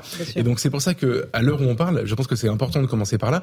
Et ensuite, je suis d'accord. En fait, entre nous, on peut se le dire que que les brebis galeuses et que l'institution mm. doit. Voilà, entre nous, on peut se le dire. Mais je trouve que vous faites fi d'un contexte, un contexte politique, de politisation de tout ça, qui est que l'extrême gauche canonne en permanence contre la police pour des raisons électorales, etc. Et a fait énormément de mal à l'image de cette institution, justement en prenant des, des, des, des, faits qui étaient en fait très souvent isolés et qui étaient défendus par personne, et en disant c'est la généralité de la police. Et je pense que c'est contre ça qu'on doit se battre, en effet, pas en disant n'importe quoi, mais c'est quand même le contexte qui est de, la dans lequel on La première partie de Punchline. On se retrouve dans un instant euh, sur CNews et sur Europe 1. On reviendra évidemment sur ce refus d'obtempérer qui s'est terminé de façon dramatique avec euh, des appels à manifester demain de la part de la famille et une nuit sous haute tension dans les villes de banlieue parisienne. A tout de suite dans Punchline. Bonsoir à tous et bonsoir à toutes. Bienvenue dans Punchline ce soir sur CNews et sur Europe 1. Une nuit de violence à Nanterre après la mort du jeune Naël, 17 ans, abattu hier par un policier après un refus d'obtempérer. 2000 policiers restent mobilisés ce soir pour éviter un nouvel embrasement. Les appels au lynchage se multiplient à l'encontre de la famille du policier auteur du tir, qui est lui-même toujours en garde à vue. Et alors que l'enquête démarre à peine, la récupération politique bat son plein. À gauche, on parle d'un permis de tuer qui serait octroyé aux policiers, ou encore d'une exécution sommaire. On va entendre la réaction des policiers sur ce plateau. Quant au propos du président de la République en déplacement à Marseille, il ne passe pas côté force de l'ordre. Emmanuel Macron a évoqué le caractère inexcusable de ce drame en martelant que rien ne le justifiait. À quoi sert la justice dans ce cas-là? On en débat ce soir dans Punchline, mais tout de suite il est 18h, l'heure du rappel des titres de l'actualité.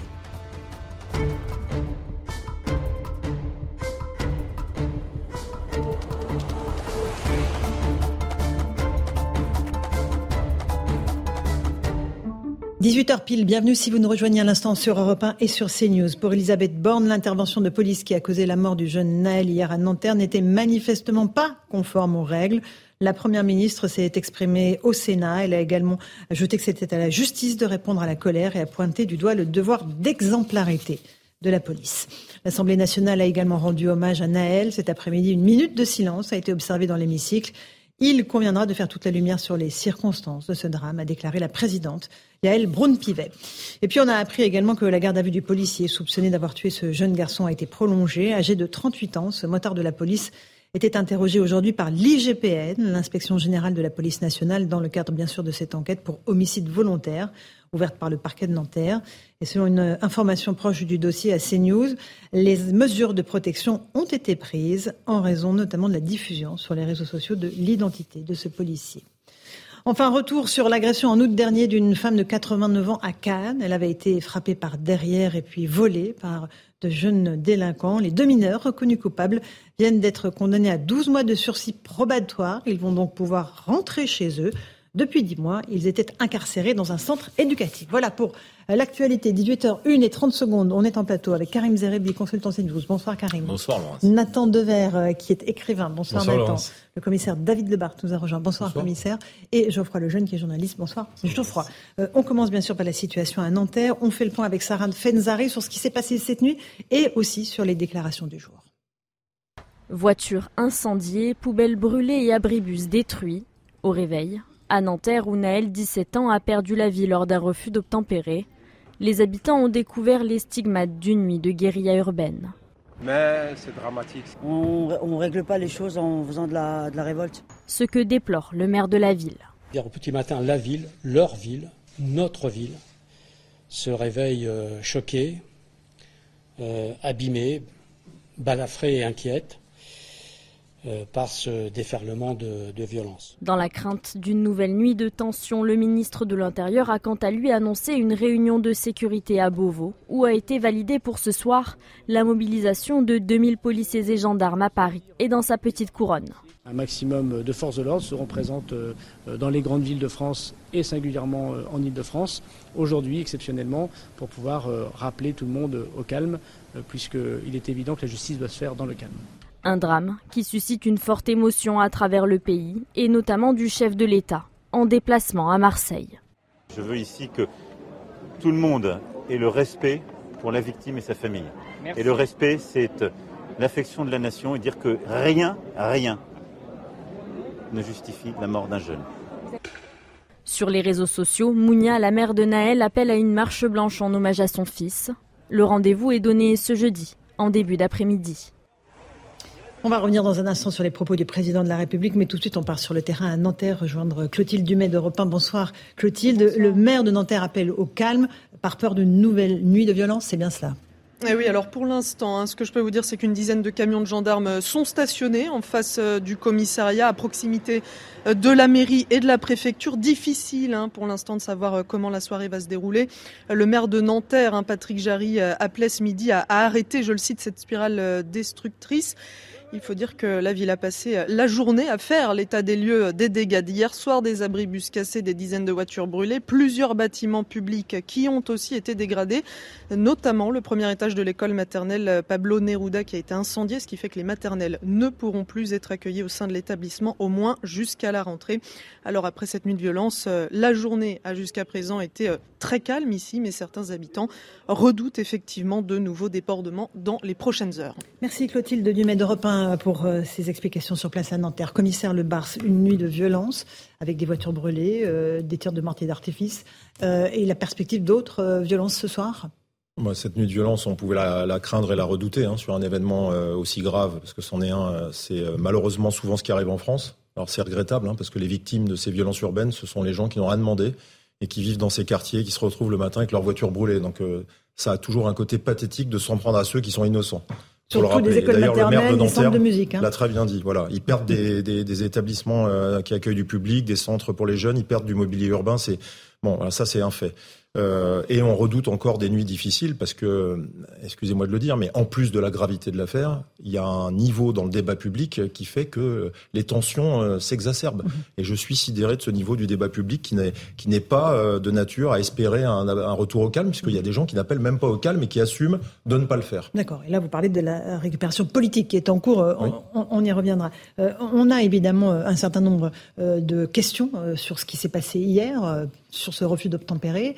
Euh, au regard des images. Euh, on l'évoquait précédemment euh, avec ces policiers qui mettent en joue ce jeune qui redémarre. Mmh. Est-ce que, à votre avis, ce, geste était conforme aux règles qui sont édictées dans la loi?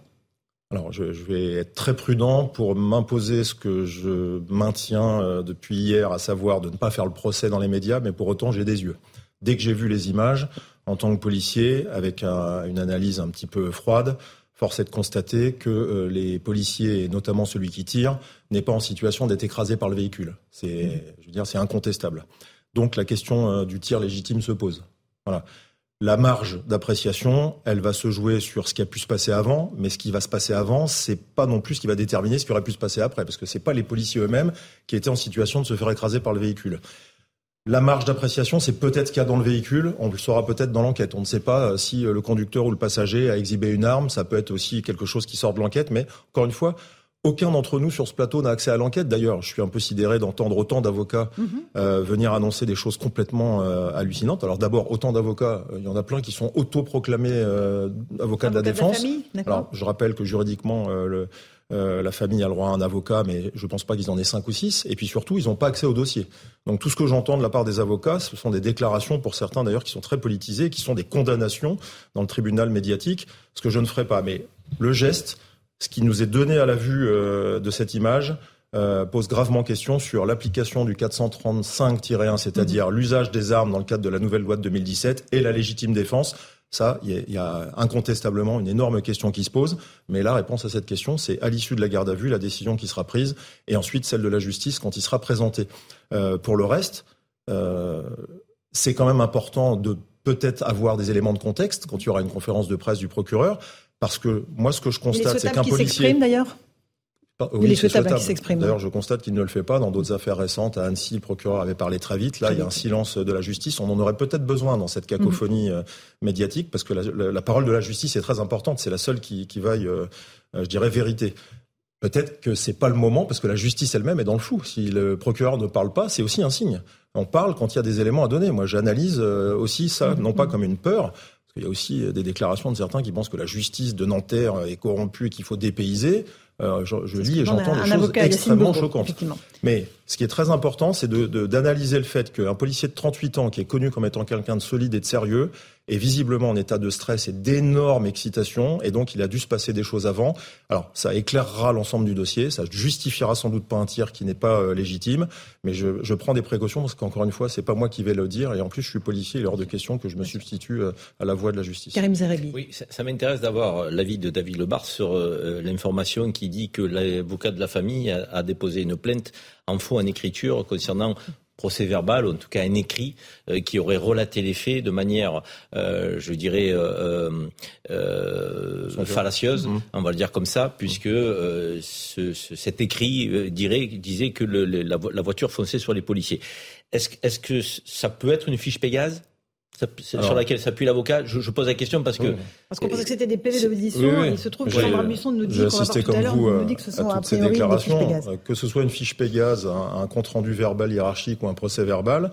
De toute façon, les avocats qui, qui donnent ce genre d'informations dans, dans la sphère médiatique euh, enfreignent la présomption d'innocence et le secret de l'enquête. Ils, ils, n'ont pas à faire ça. On ne fait pas le procès euh, sur un plateau télé. Premier point. Et encore une fois, je le redis, il y en a beaucoup qui sont soi-disant avocats euh, de la famille ou de la victime. Euh, mais il y en a trop, puisqu'ils se succèdent les uns derrière les autres sur le plateau. On ne sait plus lequel est l'avocat de la, partie civile et après de, la défense. Et, enfin, encore un point, un avocat dans une affaire comme celle-là, comme dans toute autre affaire, sur une garde à vue, assiste aux auditions de son client. Bon là, en l'occurrence, euh, il n'y a pas la, victime est décédée, donc ce, ce, sera pour les passagers et puis pour les policiers qui ont aussi droit à un avocat. Mais d'une manière générale, un avocat assiste aux auditions peut s'entretenir une demi-heure avec son client, peut poser des questions, mais c'est tout, n'a pas accès au dossier. Donc s'il y a des pièces écrites de procédure qui sont sorties, il y a soit une malintention du côté euh, police ou justice de faire fuiter ces documents, soit un mensonge dans les déclarations des avocats qui prétendent avoir accès. On y est malheureusement habitué, c'est bien regrettable pour le secret, euh, de, l'enquête. De l'enquête, absolument, parce qu'on parle même pas d'instruction encore. Allez, une petite pause, on se retrouve dans un instant, on repartira sur le terrain Nanterre pour voir comment va se dérouler euh, cette nuit sous haute tension, et puis Sandra Buisson sera avec nous aussi pour nous expliquer les, les conditions de ce tir. À tout de suite. 18h15 en direct dans Punchline sur CNews et sur Europe 1. Retour sur ce qui s'est passé hier soir à Nanterre, cette nuit de violence. Augustin Donadieu, vous êtes sur place avec Sacha Robin. Euh, retour au calme aujourd'hui, mais beaucoup d'anticipation sur ce qui peut se passer euh, dans la prochaine soirée. Tout à fait, et surtout forte inquiétude de ces habitants de Nanterre que nous avons pu euh, rencontrer tout à l'heure, ces habitants qui ont constaté les dégâts au lendemain de ces euh, affrontements entre les forces de l'ordre et ces jeunes de quartier, une quarantaine de véhicules incendiés, des abribus cassés, des barricades dressées dans certaines rues, et ces habitants qui nous ont fait part de leur euh, inquiétude par rapport à la nuit de ce soir. D'ailleurs, je vous propose de les écouter. J'ai rien entendu, mais je pense que ça va très très mal se passer vu au vu des tensions, au vu de ce qui s'est passé. Je pense que les jeunes euh, d'ici, ils ont pas, enfin, ils ont envie de se faire entendre. Donc euh, logiquement, je pense pas que ça va bien se passer. Je suis pas spécialement euh, pour ou contre, mais je trouve objectivement que voilà, la vie du policier n'était pas mise en danger du tout. Donc le tir, il n'est pas du tout justifié. Ils veulent se venger, les petits. Hein. Le gamin avait 17 ans. Évidemment, on est choqué par rapport à ce qui s'est passé hier. Moi, je travaille là juste à côté. L'incompréhension en fait des gens face à ce cette réaction qui semble manifestement disproportionnée.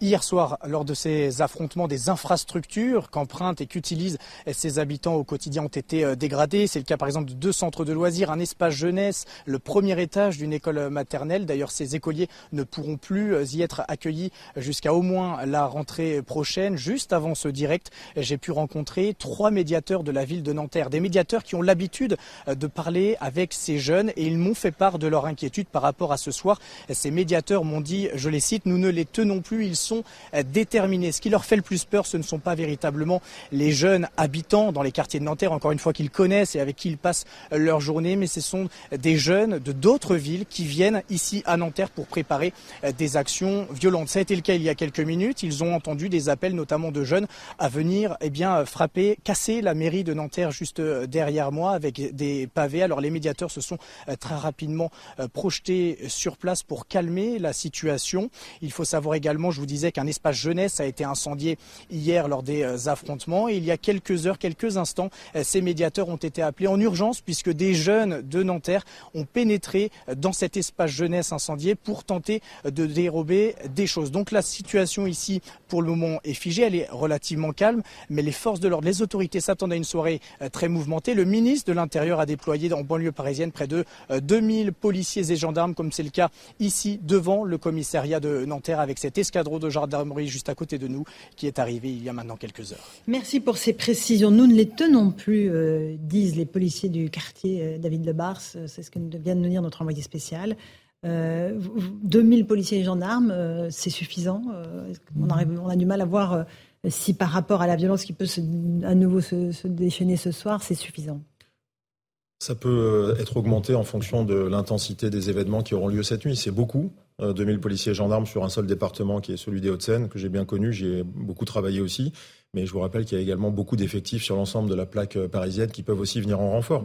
La question, c'est de savoir, euh, ce soir va être un, je dirais, extrêmement important en termes de sécurité et d'ordre public. Parce que si on a une montée des tensions et qu'on franchit une marche, on sera dans, un, dans, une étape d'escalade qui peut laisser craindre le pire, parce que les violences urbaines, soit ça s'éteint très vite, parce que tout le monde y met du sien et euh, mhm. quand il faut une désescalade, il faut que tout le monde euh, y participe. Hein. C'est pas avec des exclamations unilatérales que ça fonctionne. Ça veut dire qu'il faut qu'il y ait un travail de fond aussi, que ceux qui sont impliqués dans les quartiers fassent ce travail-là.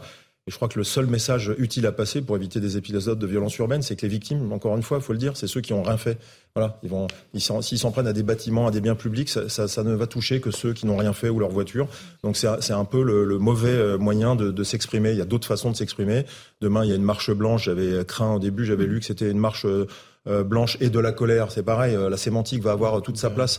Euh, chaque mot va avoir son importance. La colère, c'est légitime, mais la violence, ça l'est pas. Et il y a la justice. Tout le monde. Moi, je m'étonne que tout le monde en appelle à la justice, comme si la justice n'était pas saisie de l'affaire. On a l'impression qu'on en appelle mhm. à la justice et que c'est virtuel. Mais la justice, elle est déjà à l'œuvre puisqu'ils sont en garde à vue, en train de s'expliquer. Sauf qu'il faut attendre demain soir la décision de fin de garde à vue. Et on a l'impression que personne ne veut attendre. Mais si, il faut attendre la décision judiciaire. Bien sûr, la voix de la raison. on va écouter l'avocat de la famille de ce jeune homme, Yacine Bouzrou, euh, qui donc demande que le dossier soit dépaysé de Nanterre parce qu'il estime que le procureur euh, n'a pas fait son travail, que le parquet, pareil, est de parti pris. Euh, on va l'écouter, puis après on, verra avec Sandra Buisson pourquoi l'avocat demande le dépaysement du dossier. Aucun pas n'a été franchi, on a toujours les mêmes ingrédients, c'est-à-dire euh, une certaine presse qui criminalise une victime dès le début en donnant des fausses informations sur des antécédents judiciaires, euh, des fausses déclarations des policiers au départ, un procureur qui fait manifestement n'importe quoi puisqu'il ouvre une enquête contre une personne décédée alors qu'il y a extinction de l'action publique. Malheureusement, toujours les mêmes ingrédients et ça ne change pas. Et donc j'espère aujourd'hui que la seule chance euh, que mes clients pourraient avoir, c'est qu'un magistrat réellement instructeurs et indépendants puissent instruire ce dossier et appliquer la loi strictement. Euh, juste un mot, commissaire Lebar, fausse déclaration des policiers, dit-il, dit cet avocat. Oui, mais je vous ai dit euh, il, y a, il, y a, quelques instants sur le plateau que si cet avocat a accès à des fausses déclarations, c'est qu'il a soit accès à des pièces de justice qui n'auraient pas dû fuiter, soit il fait des déclarations qui sont euh, mensongères puisqu'il n'est pas censé avoir accès au dossier. Il fait partie de ces quatre ou cinq avocats. Alors Maître Bouzrou est le premier à s'être euh, euh, présenté comme l'avocat de, la famille, sauf qu'ils sont cinq ou six depuis, donc on ne sait plus qui est l'avocat de la famille. Et moi, je, regrette, mais ils viennent faire le, procès sur l'enceinte médiatique, alors que leur travail, c'est de le faire dans l'enceinte judiciaire. Bon, alors juste Sandra Musson, vous êtes avec nous et, et précisément sur ce que dit cet avocat Yacine Bouzrou, vous avez des précisions? Alors l'avocat euh, part euh, du fait que les premières infos qui sont remontées de sources policières euh, hier matin, c'était que le véhicule avait foncé sur un policier. Ce sont les informations qui ont été données oralement au début et notamment qui sont remontées sur les fiches Pégase via les ondes radio. Ce qu'on ne sait pas, c'est si les fonctionnaires de police ont maintenu ces propos à l'écrit sur procès verbal. Selon nos informations, en l'état, il n'y avait pas de procès verbal. En revanche, on ne sait pas ce qu'ils ont dit devant euh, les enquêteurs de l'IGPN. L'avocat semble se baser pour dire que les policiers ont menti sur effectivement ce que les médias ont révélé des premières informations qui sont sorties de ces événements. Il considère que le policier a menti parce que euh, la vidéo contredit euh, la thèse d'un véhicule qui fonce sur un policier puisque le policier est à côté euh, du véhicule et il estime à partir de là que le procureur a pris fait et cause pour le policier puisqu'il ouvre une enquête euh, concernant ces faits pour tentative d'homicide volontaire sur personne dépositaire de l'autorité publique. Et donc, euh, l'avocat de, la famille considère que le, procureur euh, n'est pas objectif et c'est pour ça qu'il demande le dépaysement du dossier. Il demande également parce qu'il dit qu'il ne veut pas que des policiers de Nanterre enquêtent sur d'autres policiers de Nanterre.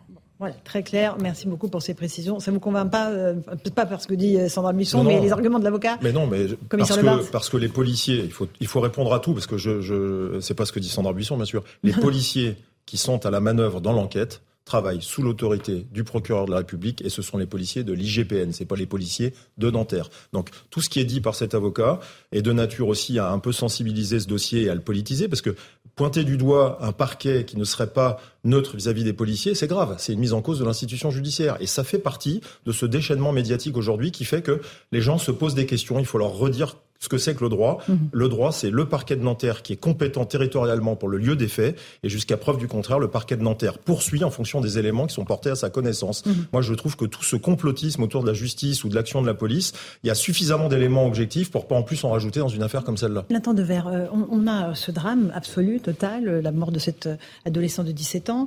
On a tout ce qui se passe, on l'a vu au niveau de la police et de la justice. On a la récupération politique, on va y venir, avec les tweets de Jean-Luc Mélenchon qui parle de la peine de mort, euh, Clémentine Autain qui dit que c'est un permis de tuer qui est octroyé aux policiers. Euh, on, a l'impression d'une pièce qu'on a déjà vue malheureusement, avec au centre un drame. Oui, en effet, quand il y a un drame de cette nature, euh, qui plus est avec des images, et avec des images qui montrent un certain nombre de choses. Ça ne veut pas dire qu'il n'y aura pas une enquête, ça ne veut pas dire qu'on n'est pas dans un état de droit où il y a la présomption d'innocence jusqu'à accusation, mais en tout cas ces images, comme vous le disiez, euh, euh, vous êtes plus, beaucoup plus compétent que moi sur la, sur la question, mais en tout cas ces images montrent manifestement que euh, Naël n'était pas en train de rouler euh, sur des, des, policiers, que c'était pas une situation de légitime défense et que le tir était absolument non justifié et n'avait aucune légitimité. Ces images-là, elles montrent ça. Elles déclenchent, et je trouve ça tout à fait normal, et je trouve ça même enfin, tout à fait sain, je ne sais pas si c'est le mot, mais elles déclenchent une émotion euh, importante dans le pays, et euh, même une colère, une indignation, qui a toute sa légitimité face à un acte que le président de la République a qualifié d'inexcusable. Face à cela, moi j'appellerais juste à deux choses. C'est que cette émotion, me semble-t-il, il ne faut pas euh, avoir du déni. Et on a vu mhm. des discours se répandre nous disant que euh, ce jeune avait fait un refus d'obtempérer, que entre guillemets euh, c'était la suite logique des événements quand on fait un refus d'obtempérer, on ne sait pas à quoi on s'expose, etc. Refus d'obtempérer, on s'expose à deux ans de prison, x mille euros de l'amende et pas à plus. La, seule chose que je dirais, c'est premièrement que quand on s'empare, enfin quand on, s'indigne face à un fait aussi dramatique et aussi tragique que celui-ci, si on veut en tirer des conséquences politiques, faut le faire avec des grandes pincettes. Je donne toujours cet exemple, mais quand il y a l'affaire Dreyfus, euh, qui était euh, quelque chose d'absolument euh, scandaleux, c'est un petit mot, Zola passe un certain nombre de semaines à s'isoler dans son bureau, à regarder précisément comment les choses euh, se sont passées, à faire des choses très laborieuses, à regarder les dossiers, les témoignages. Enfin, c'était pas des choses de, de, de, de c'est pas de la grande littérature. Et après, il prend la parole. Et par contre, quand il prend la parole, il la prend avec énormément de véhémence. C'est le j'accuse, et c'est là qu'il pose une question politique absolument majeure. Je pense que c'est la bonne méthode. Plus récemment, euh, euh, François Margolin a fait ça sur l'affaire Sarah Halimi. Il a passé presque deux ans à, à mmh. enquêter sur précisément ce qui s'est passé. Là, il sort un documentaire et il montre, si vous voulez, quand il y a une, une indignation. Et à mon avis, c'est une question de temporalité qui est très très importante à, à respecter. Bien sûr, mais avec une temporalité qui s'est accélérée, évidemment, avec le rythme des réseaux sociaux, je crois. Le, le problème, c'est que le récit de Zola dans l'affaire Dreyfus est magnifique,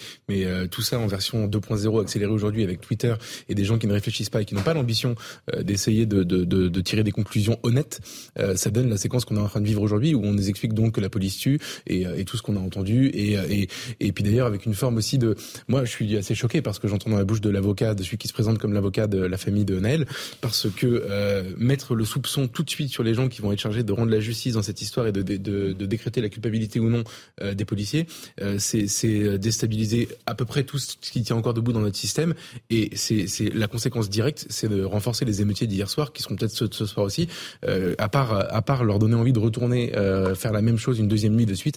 Voilà. Et en fait, je, je, pense que malheureusement, ce que Nathan décrivait dans la manière de, dont, dont, certains esprits ont par le passé, euh, euh, comment dire, pris des positions politiques à partir de faits divers, euh, n'existe plus, n'existera plus. Je ne vois pas comment c'est possible. Notre époque n'y est plus prête. Et, et, et, pourtant, moi, je suis pour. Je pense que le, le fait divers n'existe pas ou quasiment pas, et qu'il faut tirer des conclusions à chaque fois. Là, par exemple, la question qui se pose, il y a évidemment celle de la responsabilité des policiers et la question du refus d'obtempérer aussi. C'est-à-dire qu'il faut imaginer que cette scène, elle ne tourne pas de la même manière à chaque fois. Du merci, il n'y a pas un drame à chaque fois, mais les policiers, ils sont confrontés, tout à l'heure Karim le disait, toutes les 20 minutes. Et, et en fait, si ça continue, euh, il y aura d'autres drames en réalité. Donc il faut se poser la question dès maintenant, il faut réfléchir à la manière de, d'essayer de, juguler ce problème et, et on ne fera pas ça avec Twitter et la France Insoumise. Gérald Darmanin, ministre de l'Intérieur, a pris la parole à plusieurs reprises aujourd'hui euh, et, et, au Sénat et, ce matin euh, à la préfecture de police. Il appelle au calme pour ce soir et il demande aussi la, la vérité. Écoutons-le. Ce que je veux dire aujourd'hui, c'est un, émotion euh, extrêmement légitime pour cette famille et pour cette personne qui, est morte. Deux, la vérité doit être faite euh, absolument. Trois, des sanctions seront prises s'il est prouvé dans les heures qui viennent, en effet, euh, que des charges sont importantes et que ce policier est poursuivi en justice. Donc les sanctions administratives seront prises par le préfet de police. Et quatre, un appel au calme puisque rien ne justifie euh, de brûler une mairie, euh, d'attaquer un centre des finances publiques, euh, de brûler des véhicules de, particuliers. Et donc un maximum de forces de l'ordre seront présentes dans les grandes villes de France et singulièrement en Ile-de-France, aujourd'hui exceptionnellement, pour pouvoir rappeler tout le monde au calme, puisqu'il est évident que la justice doit se faire dans le calme. Voilà, forte présence policière, non seulement en Ile-de-France, Karim, mais aussi dans toutes les grandes villes de France, a dit le ministre de l'Intérieur. Peut-être qu'il y a des signaux qui sont déjà en train de s'allumer oui, parce qu'on sait qu'il peut y avoir un phénomène d'embrasement. On se souvient tous de 2005, l'affaire de Ziad et Bouna, les deux jeunes qui euh, euh, s'étaient retrouvés dans un placard euh, transformateur électrique. électrique, transformateur électrique, et, et, derrière ça avait déclenché des, des, des émeutes à l'échelle nationale. Moi, je crois que face à la mort d'un jeune de 17 ans, la mort dramatique qui peut déclencher des sentiments de colère, d'émotion, qui peut heurter au regard des images, des sons, et c'est mon cas, je le dis très clairement, on doit toujours adopter une posture de dignité. Euh, quelle que soit la position euh, dans laquelle on se trouve. La posture de dignité sur le plan politique, c'est d'éviter la récupération d'un côté comme de l'autre, donc euh, sur le saut d'un drame. la récupération de certains, c'est de dire que ce fait-là représente, j'allais dire, quasiment la majorité des interventions policières. Non, c'est faux. Mhm. La majorité des interventions policières se font dans le respect des codes de déontologie. Là, effectivement, nous sommes heurtés. Commentons ce fait-là il semblerait que les codes de déontologie n'aient pas été respectés. Il semblerait que les paroles euh, qui ressortent des sons de la vidéo ne soient pas acceptables. Il semblerait effectivement que ce jeune soit mort abattu alors qu'il n'aurait pas dû l'être. De l'autre côté, on ne peut pas aujourd'hui être sans cesse dans la défense de l'indéfendable du côté de la police, parce qu'on ne rend pas service à la corporation, à ceux qui font leur job dans des conditions extrêmement difficiles, correctement, avec un esprit républicain, et ils sont majoritaires. On ne peut pas aujourd'hui euh, ne pas condamner un acte qui mettrait à mal toute une corporation. Donc je pense qu'il faut perdre de dignité sur le plan politique. Et puis ces jeunes euh, qui versent dans les violences urbaines sont des délinquants. Ils ne servent pas la mémoire de Naël. Il faut le dire très clairement. On ne brûle pas la voiture des femmes et des hommes et des familles qui habitent ces quartiers, des écoles, des centres de loisirs, des centres culturels en mémoire de Naël. C'est pas vrai. On se sert de ce drame donc pour verser dans la violence, la violence dans laquelle ils ont envie de verser habituellement. Mais on prend encore une fois les habitants en otage et c'est dramatique. 18h30, le rappel des titres de l'actualité. Euh, on se retrouve dans un instant pour le débat. Tout de suite, Somania Labidi. Nanterre face aux tensions, mobilisation renforcée des forces de l'ordre ce soir. Gérald Darmanin annonce 2000 policiers et gendarmes à Paris et dans sa petite couronne, soit 800 plus que la nuit dernière.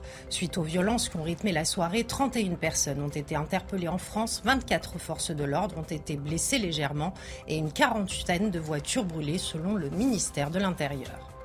Après 12 jours de procès, le verdict est tombé pour Gabriel Fortin. Il a été condamné à la prison à perpétuité avec une peine de sûreté de 22 ans.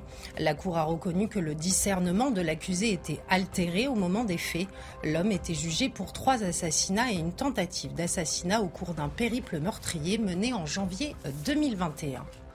Et puis Paris en faveur de sanctions rigoureuses contre Wagner. La France appelle les pays associés au groupe paramilitaire russe à s'en dissocier et se dit prête à imposer des sanctions supplémentaires pour les crimes que cette milice est accusée de commettre sur ses théâtres d'opération.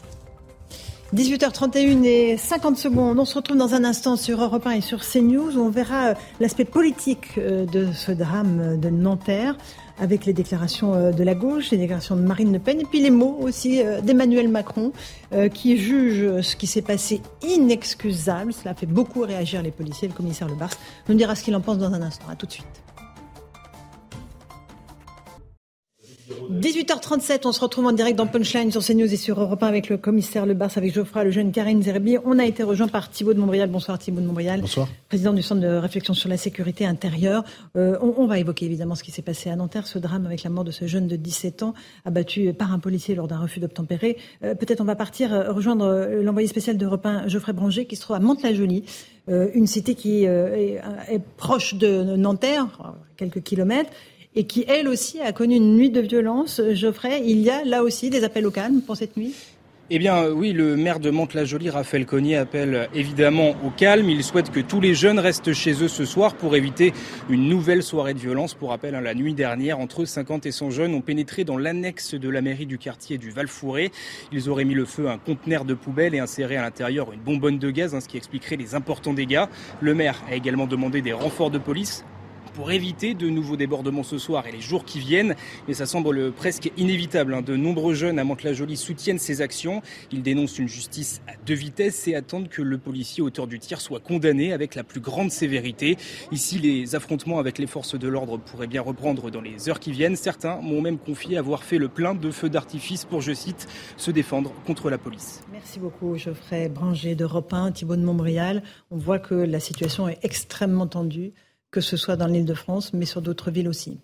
Oui, ça fait ça fait longtemps que, que sur ce plateau et ailleurs, euh, on, explique que la, dans un pays hyper fracturé, euh, paradoxalement, le trafic de stupes dans les cités était un des régulateurs sociaux et que euh, les trafiquants étaient les premiers à avoir intérêt à ce qu'il n'y ait pas de débordement et en particulier ils tenaient leurs plus jeunes parce qu'en cas de débordement, il y avait une présence policière massive et que donc ça nuisait au business.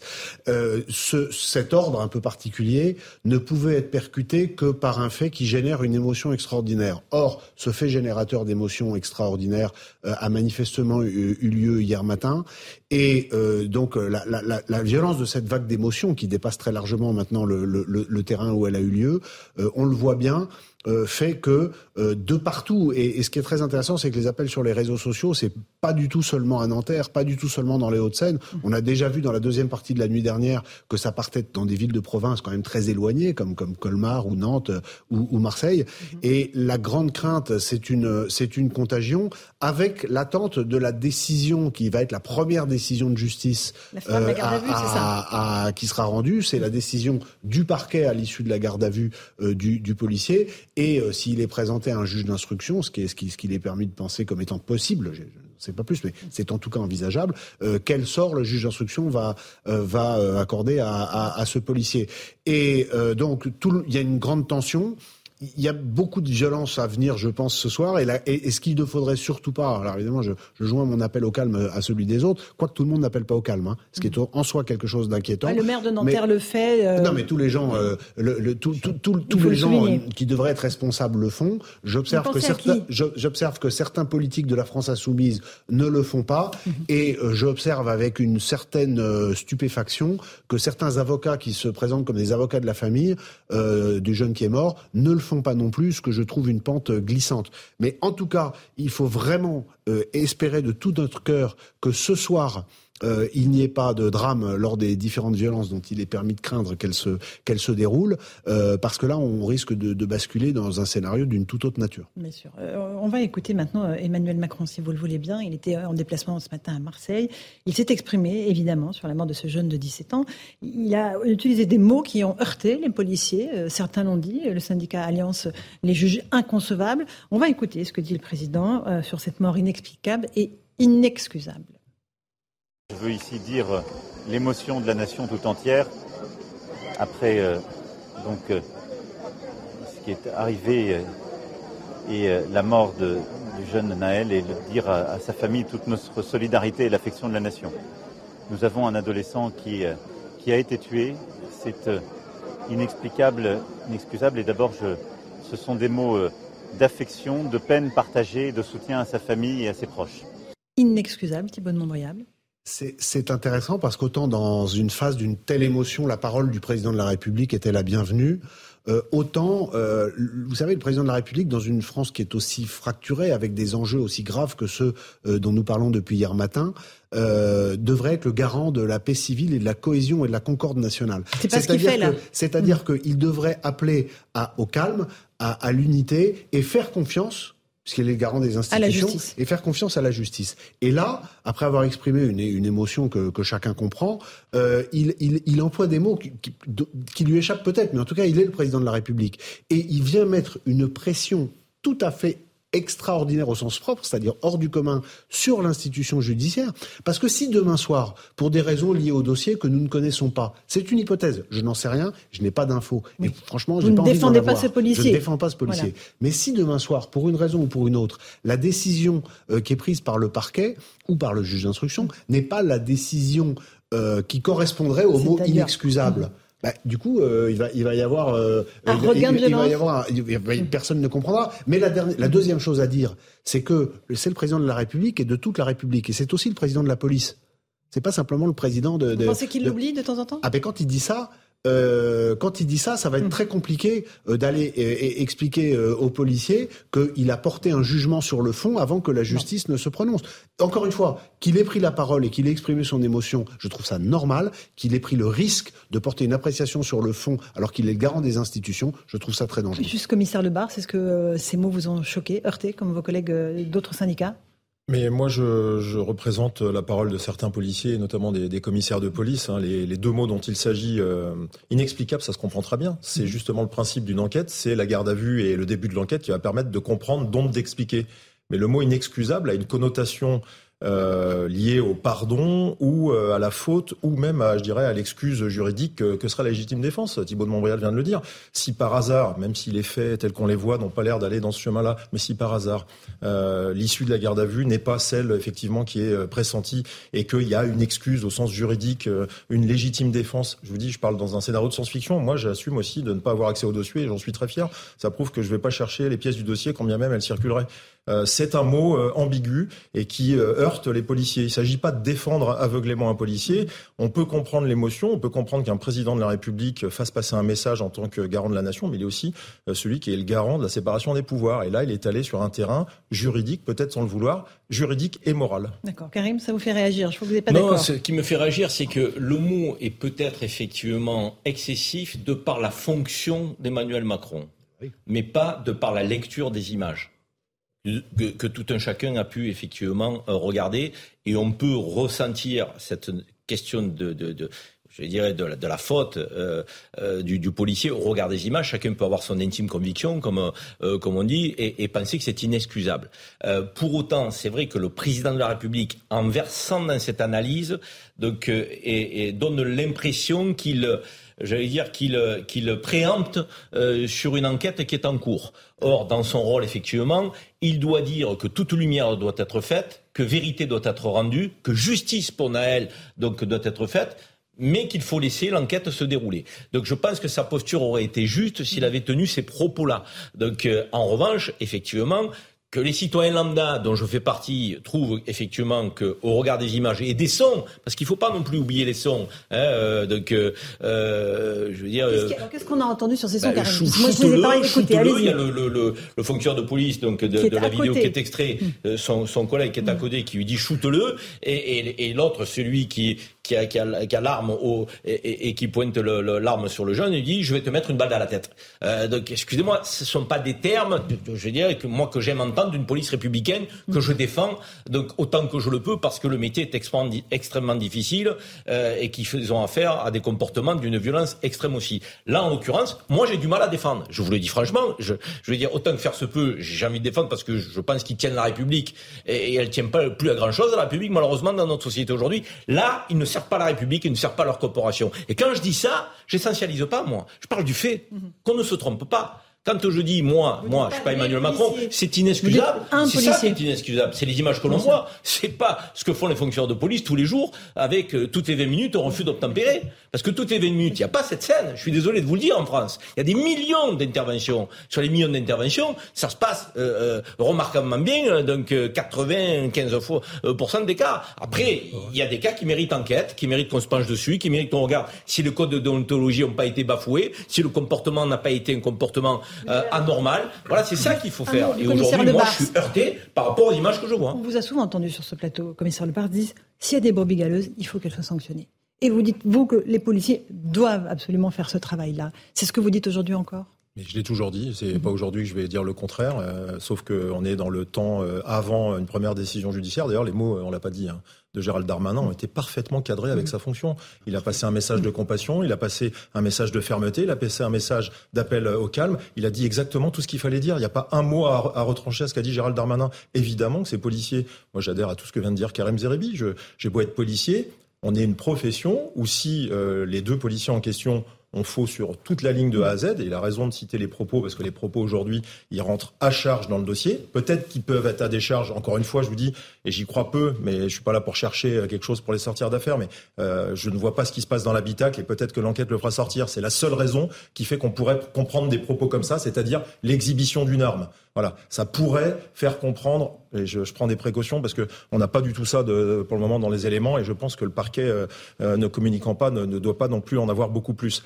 Mais le reste du temps, euh, enquête judiciaire, poursuite judiciaire. Euh, le volet administratif est essentiel. Vous, je sais à quoi vous faites référence. Pendant les épisodes de Gilets jaunes, il y avait des images déplorables euh, qui n'ont pas fait l'objet de décisions assez rapides et qu'après on paye parce qu'on a l'impression qu'il y a une espèce de couverture des policiers. Non, les policiers ne demandent pas à être couverts. Ceux qui font, qui, qui, transgressent doivent être punis parce que c'est toute la profession qui subit, y compris d'ailleurs les propos de ceux qui s'expriment dans les réseaux sociaux, qui racontent n'importe quoi. Ah, il y a un syndicat minoritaire aujourd'hui qui a fait un tweet ignoble en, en claquant des mains et en applaudissant les tirs euh, qui ont été faits, c'est d'une indécence totale. D'ailleurs, le ministre a relevé euh, en, en, procédure. On n'a pas à être otage de ça quand on est policier, qu'on travaille au quotidien. Et moi, je, je confirme juste ici que l'immense majorité des policiers travaillent le mieux possible et s'il y a des brebis galeuses comme dans tout métier, eh bien, ils rendent des comptes. C'est pas compliqué. Il faut les sanctionner. Euh, Thibault de Montbrial, vous avez défendu souvent des policiers. Oui. Ce que, ce que je voudrais ajouter à ce que vient de dire David Lebars, c'est que jusqu'à maintenant, euh, la machine judiciaire fonctionne parfaitement. C'est-à-dire qu'il y a eu la double enquête qui a été ouverte, une sur le comportement euh, du jeune, une sur le, le tir du policier. Euh, ces enquêtes avancent puisque le policier a été placé très vite et c'est normal euh, sous le statut de la garde à vue. Euh, la garde à vue se déroule. Donc c'était c'était c'était pas la c'est pas la peine d'aller porter une appréciation sur le fond avant que cette appréciation soit portée par un magistrat. Ce sera demain soir ou plus tard. Donc il faut que chacun garde son calme, exprime son émotion et et aussi laisse à ce policier le temps de la garde à vue pour expliquer son geste. Ce sera intéressant d'avoir son explication. Et à cet égard, puisque vous m'interrogez mhm. sur le fait que ça m'arrive régulièrement euh, de, de, de, défendre, comme avocat des, des, des, mhm. policiers euh, qui utilisent leur arme, je voudrais juste indiquer un point dans l'absolu. Je précise, ce n'est pas par rapport à ce dossier, c'est dans l'absolu. C'est que le texte qui est applicable fait que le policier, lors d'un contrôle euh, au cours duquel une infraction à ses yeux est commise, c'est pas le refus d'obtempérer mmh. l'infraction, c'est une violence en plus du refus d'obtempérer. Lorsque à ses yeux une telle violence est commise ou sur le point de se commettre, il doit agir s'il a, le texte dit, des raisons plausibles de penser qu'il y a, pour mmh. faire court, un risque pour autrui ou pour lui-même. Donc il ne peut se déterminer que sur la base, puisqu'il ne sait pas qui est le conducteur, mhm. d'un comportement qui vient d'avoir lieu avant. Ça n'est que sur la base d'un comportement qui vient d'avoir lieu avant qu'il prend sa décision. C'est pour ça qu'on ne peut pas juger exclusivement sur une vidéo. Je ne dis rien d'autre et je ne parle pas du fond. On va juste écouter maintenant la maman de ce jeune homme qui appelle à une manifestation demain. Euh, justice pour Naël, une grande manifestation demain à 14h à Nanterre. Euh, on, va écouter les mots qu'elle emploie et puis on en parle ensuite. Je m'appelle Mounia, la maman Anaël, celui qui vient de se faire recevoir une balle, qui est mort à Nanterre le petit 17 ans. Je suis sa maman. Rendez-vous jeudi à la préfecture à 14h. Marche blanche. Jeudi, venez tous. C'est la marche de la révolte même. On fait une révolte, s'il vous plaît, pour mon fils, pour Merzouk Naël. On sera tous là. Merci.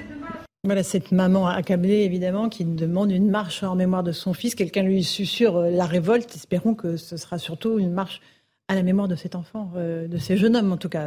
il avait 17 ans. on peut être en colère et révolté sans verser dans la violence. Hein, je veux dire, donc évidemment qu'on est révolté on voit la maman qui est complètement effondrée, euh, donc le, le, le, le, je veux dire, le sol s'ouvre sous ses pieds. Après, euh, moi, les violences, je les cautionnerai jamais. Je vous le dis tranquillement. Je pense que ça ne sert pas euh, la mémoire de, de, Naël, ça ne sert pas le deuil que doit faire la, la famille, ça ne sert pas l'enquête, ça sert rien du tout. Et ça met à mal les quartiers populaires, les, les, voitures des habitants qui sont des ouvriers, des travailleurs, pour certains des, des chômeurs déjà en difficulté, les écoles, les centres de loisirs, les bibliothèques. franchement, mais c'est à quel sens d'aller brûler tout ça et de mettre à mal euh, ces quartiers qui sont déjà euh, sous-dotés en matière de services publics. Arrêtons les bêtises là, je veux dire. Donc euh, soyons un peu responsables et dignes du point politique, du côté de, de, de, ceux qui commettent ces exactions. Voilà, ce qu'on veut, c'est la vérité pour, pour, pour, pour le Naël et pour cette enquête. Jean-François Lejeune. Il faut que la justice aille vite. Je à la fois aussi, hein. cette soirée de violence hein. et cette manifestation demain importante. Bah, moi, je trouve ça assez inquiétant en réalité parce que, enfin, si je vous refais l'espèce de, de, photo de la séquence, euh, on a un drame, on a une, une, émotion de la maman que je ne peux que comprendre et je lui pardonnerai. Enfin, je lui en voudrais jamais de rien. Cette, cette maman, elle, vit sans doute l'épreuve la plus dure qu'on peut vivre sur Terre. Euh, et après, vous avez euh, des pousses au crime qui soufflent sur les braises parce qu'ils ont un projet politique. Ça, c'est quand même toute la partie gauche du spectre politique. Ils sont euh, et puis à visage découvert, vraiment très sereinement, quoi. Euh, premièrement, euh, deuxièmement, un avocat qui, qui, qui jette le soupçon sur l'institution judiciaire, qui est la seule qui a en fait la, la, possibilité de rendre la justice dans notre pays. Donc, ça veut dire que vous, vous il est en train de décrédibiliser l'option qui pourrait être la réparation, si vous voulez, même si on lui rendra pas son fils, mais la réparation, c'est-à-dire la, la, justice qui passe. c'est extrêmement dangereux. Et un gouvernement qui, qui je suis d'accord avec vous sur le fait que les propos de de Gérald Darmanin était parfaitement choisi. Mhm. Mais c'est ça qui me dérange dans le inexcusable d'Emmanuel Macron. C'est qu'en fait, euh, il renforce la possibilité chez les gens qui ont envie que ça se passe mal, euh, il leur donne cette, cette chance-là. Donc, euh, donc, donc, donc, je pense qu'on est très mal parti. On a tous en tête évidemment le précédent terrible de 2005 j'espère de tout mon cœur que ça ne se passera pas de la même manière. Sachant que le pays est infiniment plus fracturé ben qu'en 2005, et que les armes qui circulent dans les banlieues sont infiniment plus nombreuses et plus dangereuses qu'elles ne circulaient en 2005. Pour l'instant, on, parle de tirs de mortier d'artifice. Pour l'instant, on parle même de mortier si ça peut être des armes par destination. Mais, mais à force d'appeler à la révolte et à dire qu'on ne pardonne pas, il faut faire bien attention à ce que le, le, le noir dessein de certains euh, qui veulent s'en prendre euh, à notre nation pour ce qu'elle est euh, ne soit pas favorisé. Osons l'autorité, c'était le titre d'un de vos derniers livres. Thibault de Montréal, on a un problème d'autorité dans notre pays. Le nombre de refus d'obtempérer bah, explose. Euh, les policiers sortent leurs armes plus souvent. ce sont des chiffres. On a, un problème d'autorité, on a une explosion de la violence, on a une explosion de la violence sur les fonctionnaires de police. Je rappelle quand même que les chiffres du ministère de l'Intérieur rappellent que 26% euh, des coups et blessures volontaires en France depuis 5 ans euh, sont commises à l'encontre de, fonctionnaires de police. Il y a énormément de violences qui sont commises en marge de refus d'obtempérer. Une petite fille de 6 ans il y a quelques jours, une femme de 73 ans il y, a, il y a 10 ou 15 jours, un policier à Grenoble cette nuit qui a été traîné sur 30 mètres. Donc ce sont de, de, dire c'est un contrôle routier, euh, de dire comme l'extrême gauche on tire lors des contrôles routiers, ça de toute façon ça n'est pas vrai. Que les policiers fassent des erreurs d'appréciation, ça peut arriver, c'est le rôle de la justice de le dire, mm-hmm. mais de dire que la police tue ou qu'il euh, y a euh, des, des, des usages d'armes sur des refus d'obtempérer, ça n'est pas vrai. C'est lorsqu'il y a une suspicion de violence au-delà des, des, refus d'obtempérer. Et euh, le, nous sommes dans une société donc qui est hyper fracturée. Et la grosse crainte, mais ça, euh, je, je, le dis parce que tout le monde le dit en off, donc à un moment faut le dire on, c'est que de, de, tous les gens qui réfléchissent sur les questions de sécurité ou qui en sont les acteurs sont d'accord pour dire que euh, oulala, pourvu qu'il n'arrive pas à un fait tragique qui conduise à un embrasement. Et là, on est à la croisée des chemins. Dans l'attente de la décision judiciaire de demain, encore une fois, il faut espérer que ce soir ça ne se passe pas trop mal. Et pour cela, et pour cela, il ne faut pas que des irresponsables poussent au crime. Un dernier mot, un dernier appel peut-être, commissaire Le Bars. Oui, mais moi, en, tant que policier, euh, je vais apporter mon soutien aux policiers qui vont et aux gendarmes qui ce soir vont essayer de faire en sorte que les choses se passent le mieux possible, c'est-à-dire de maîtriser la violence.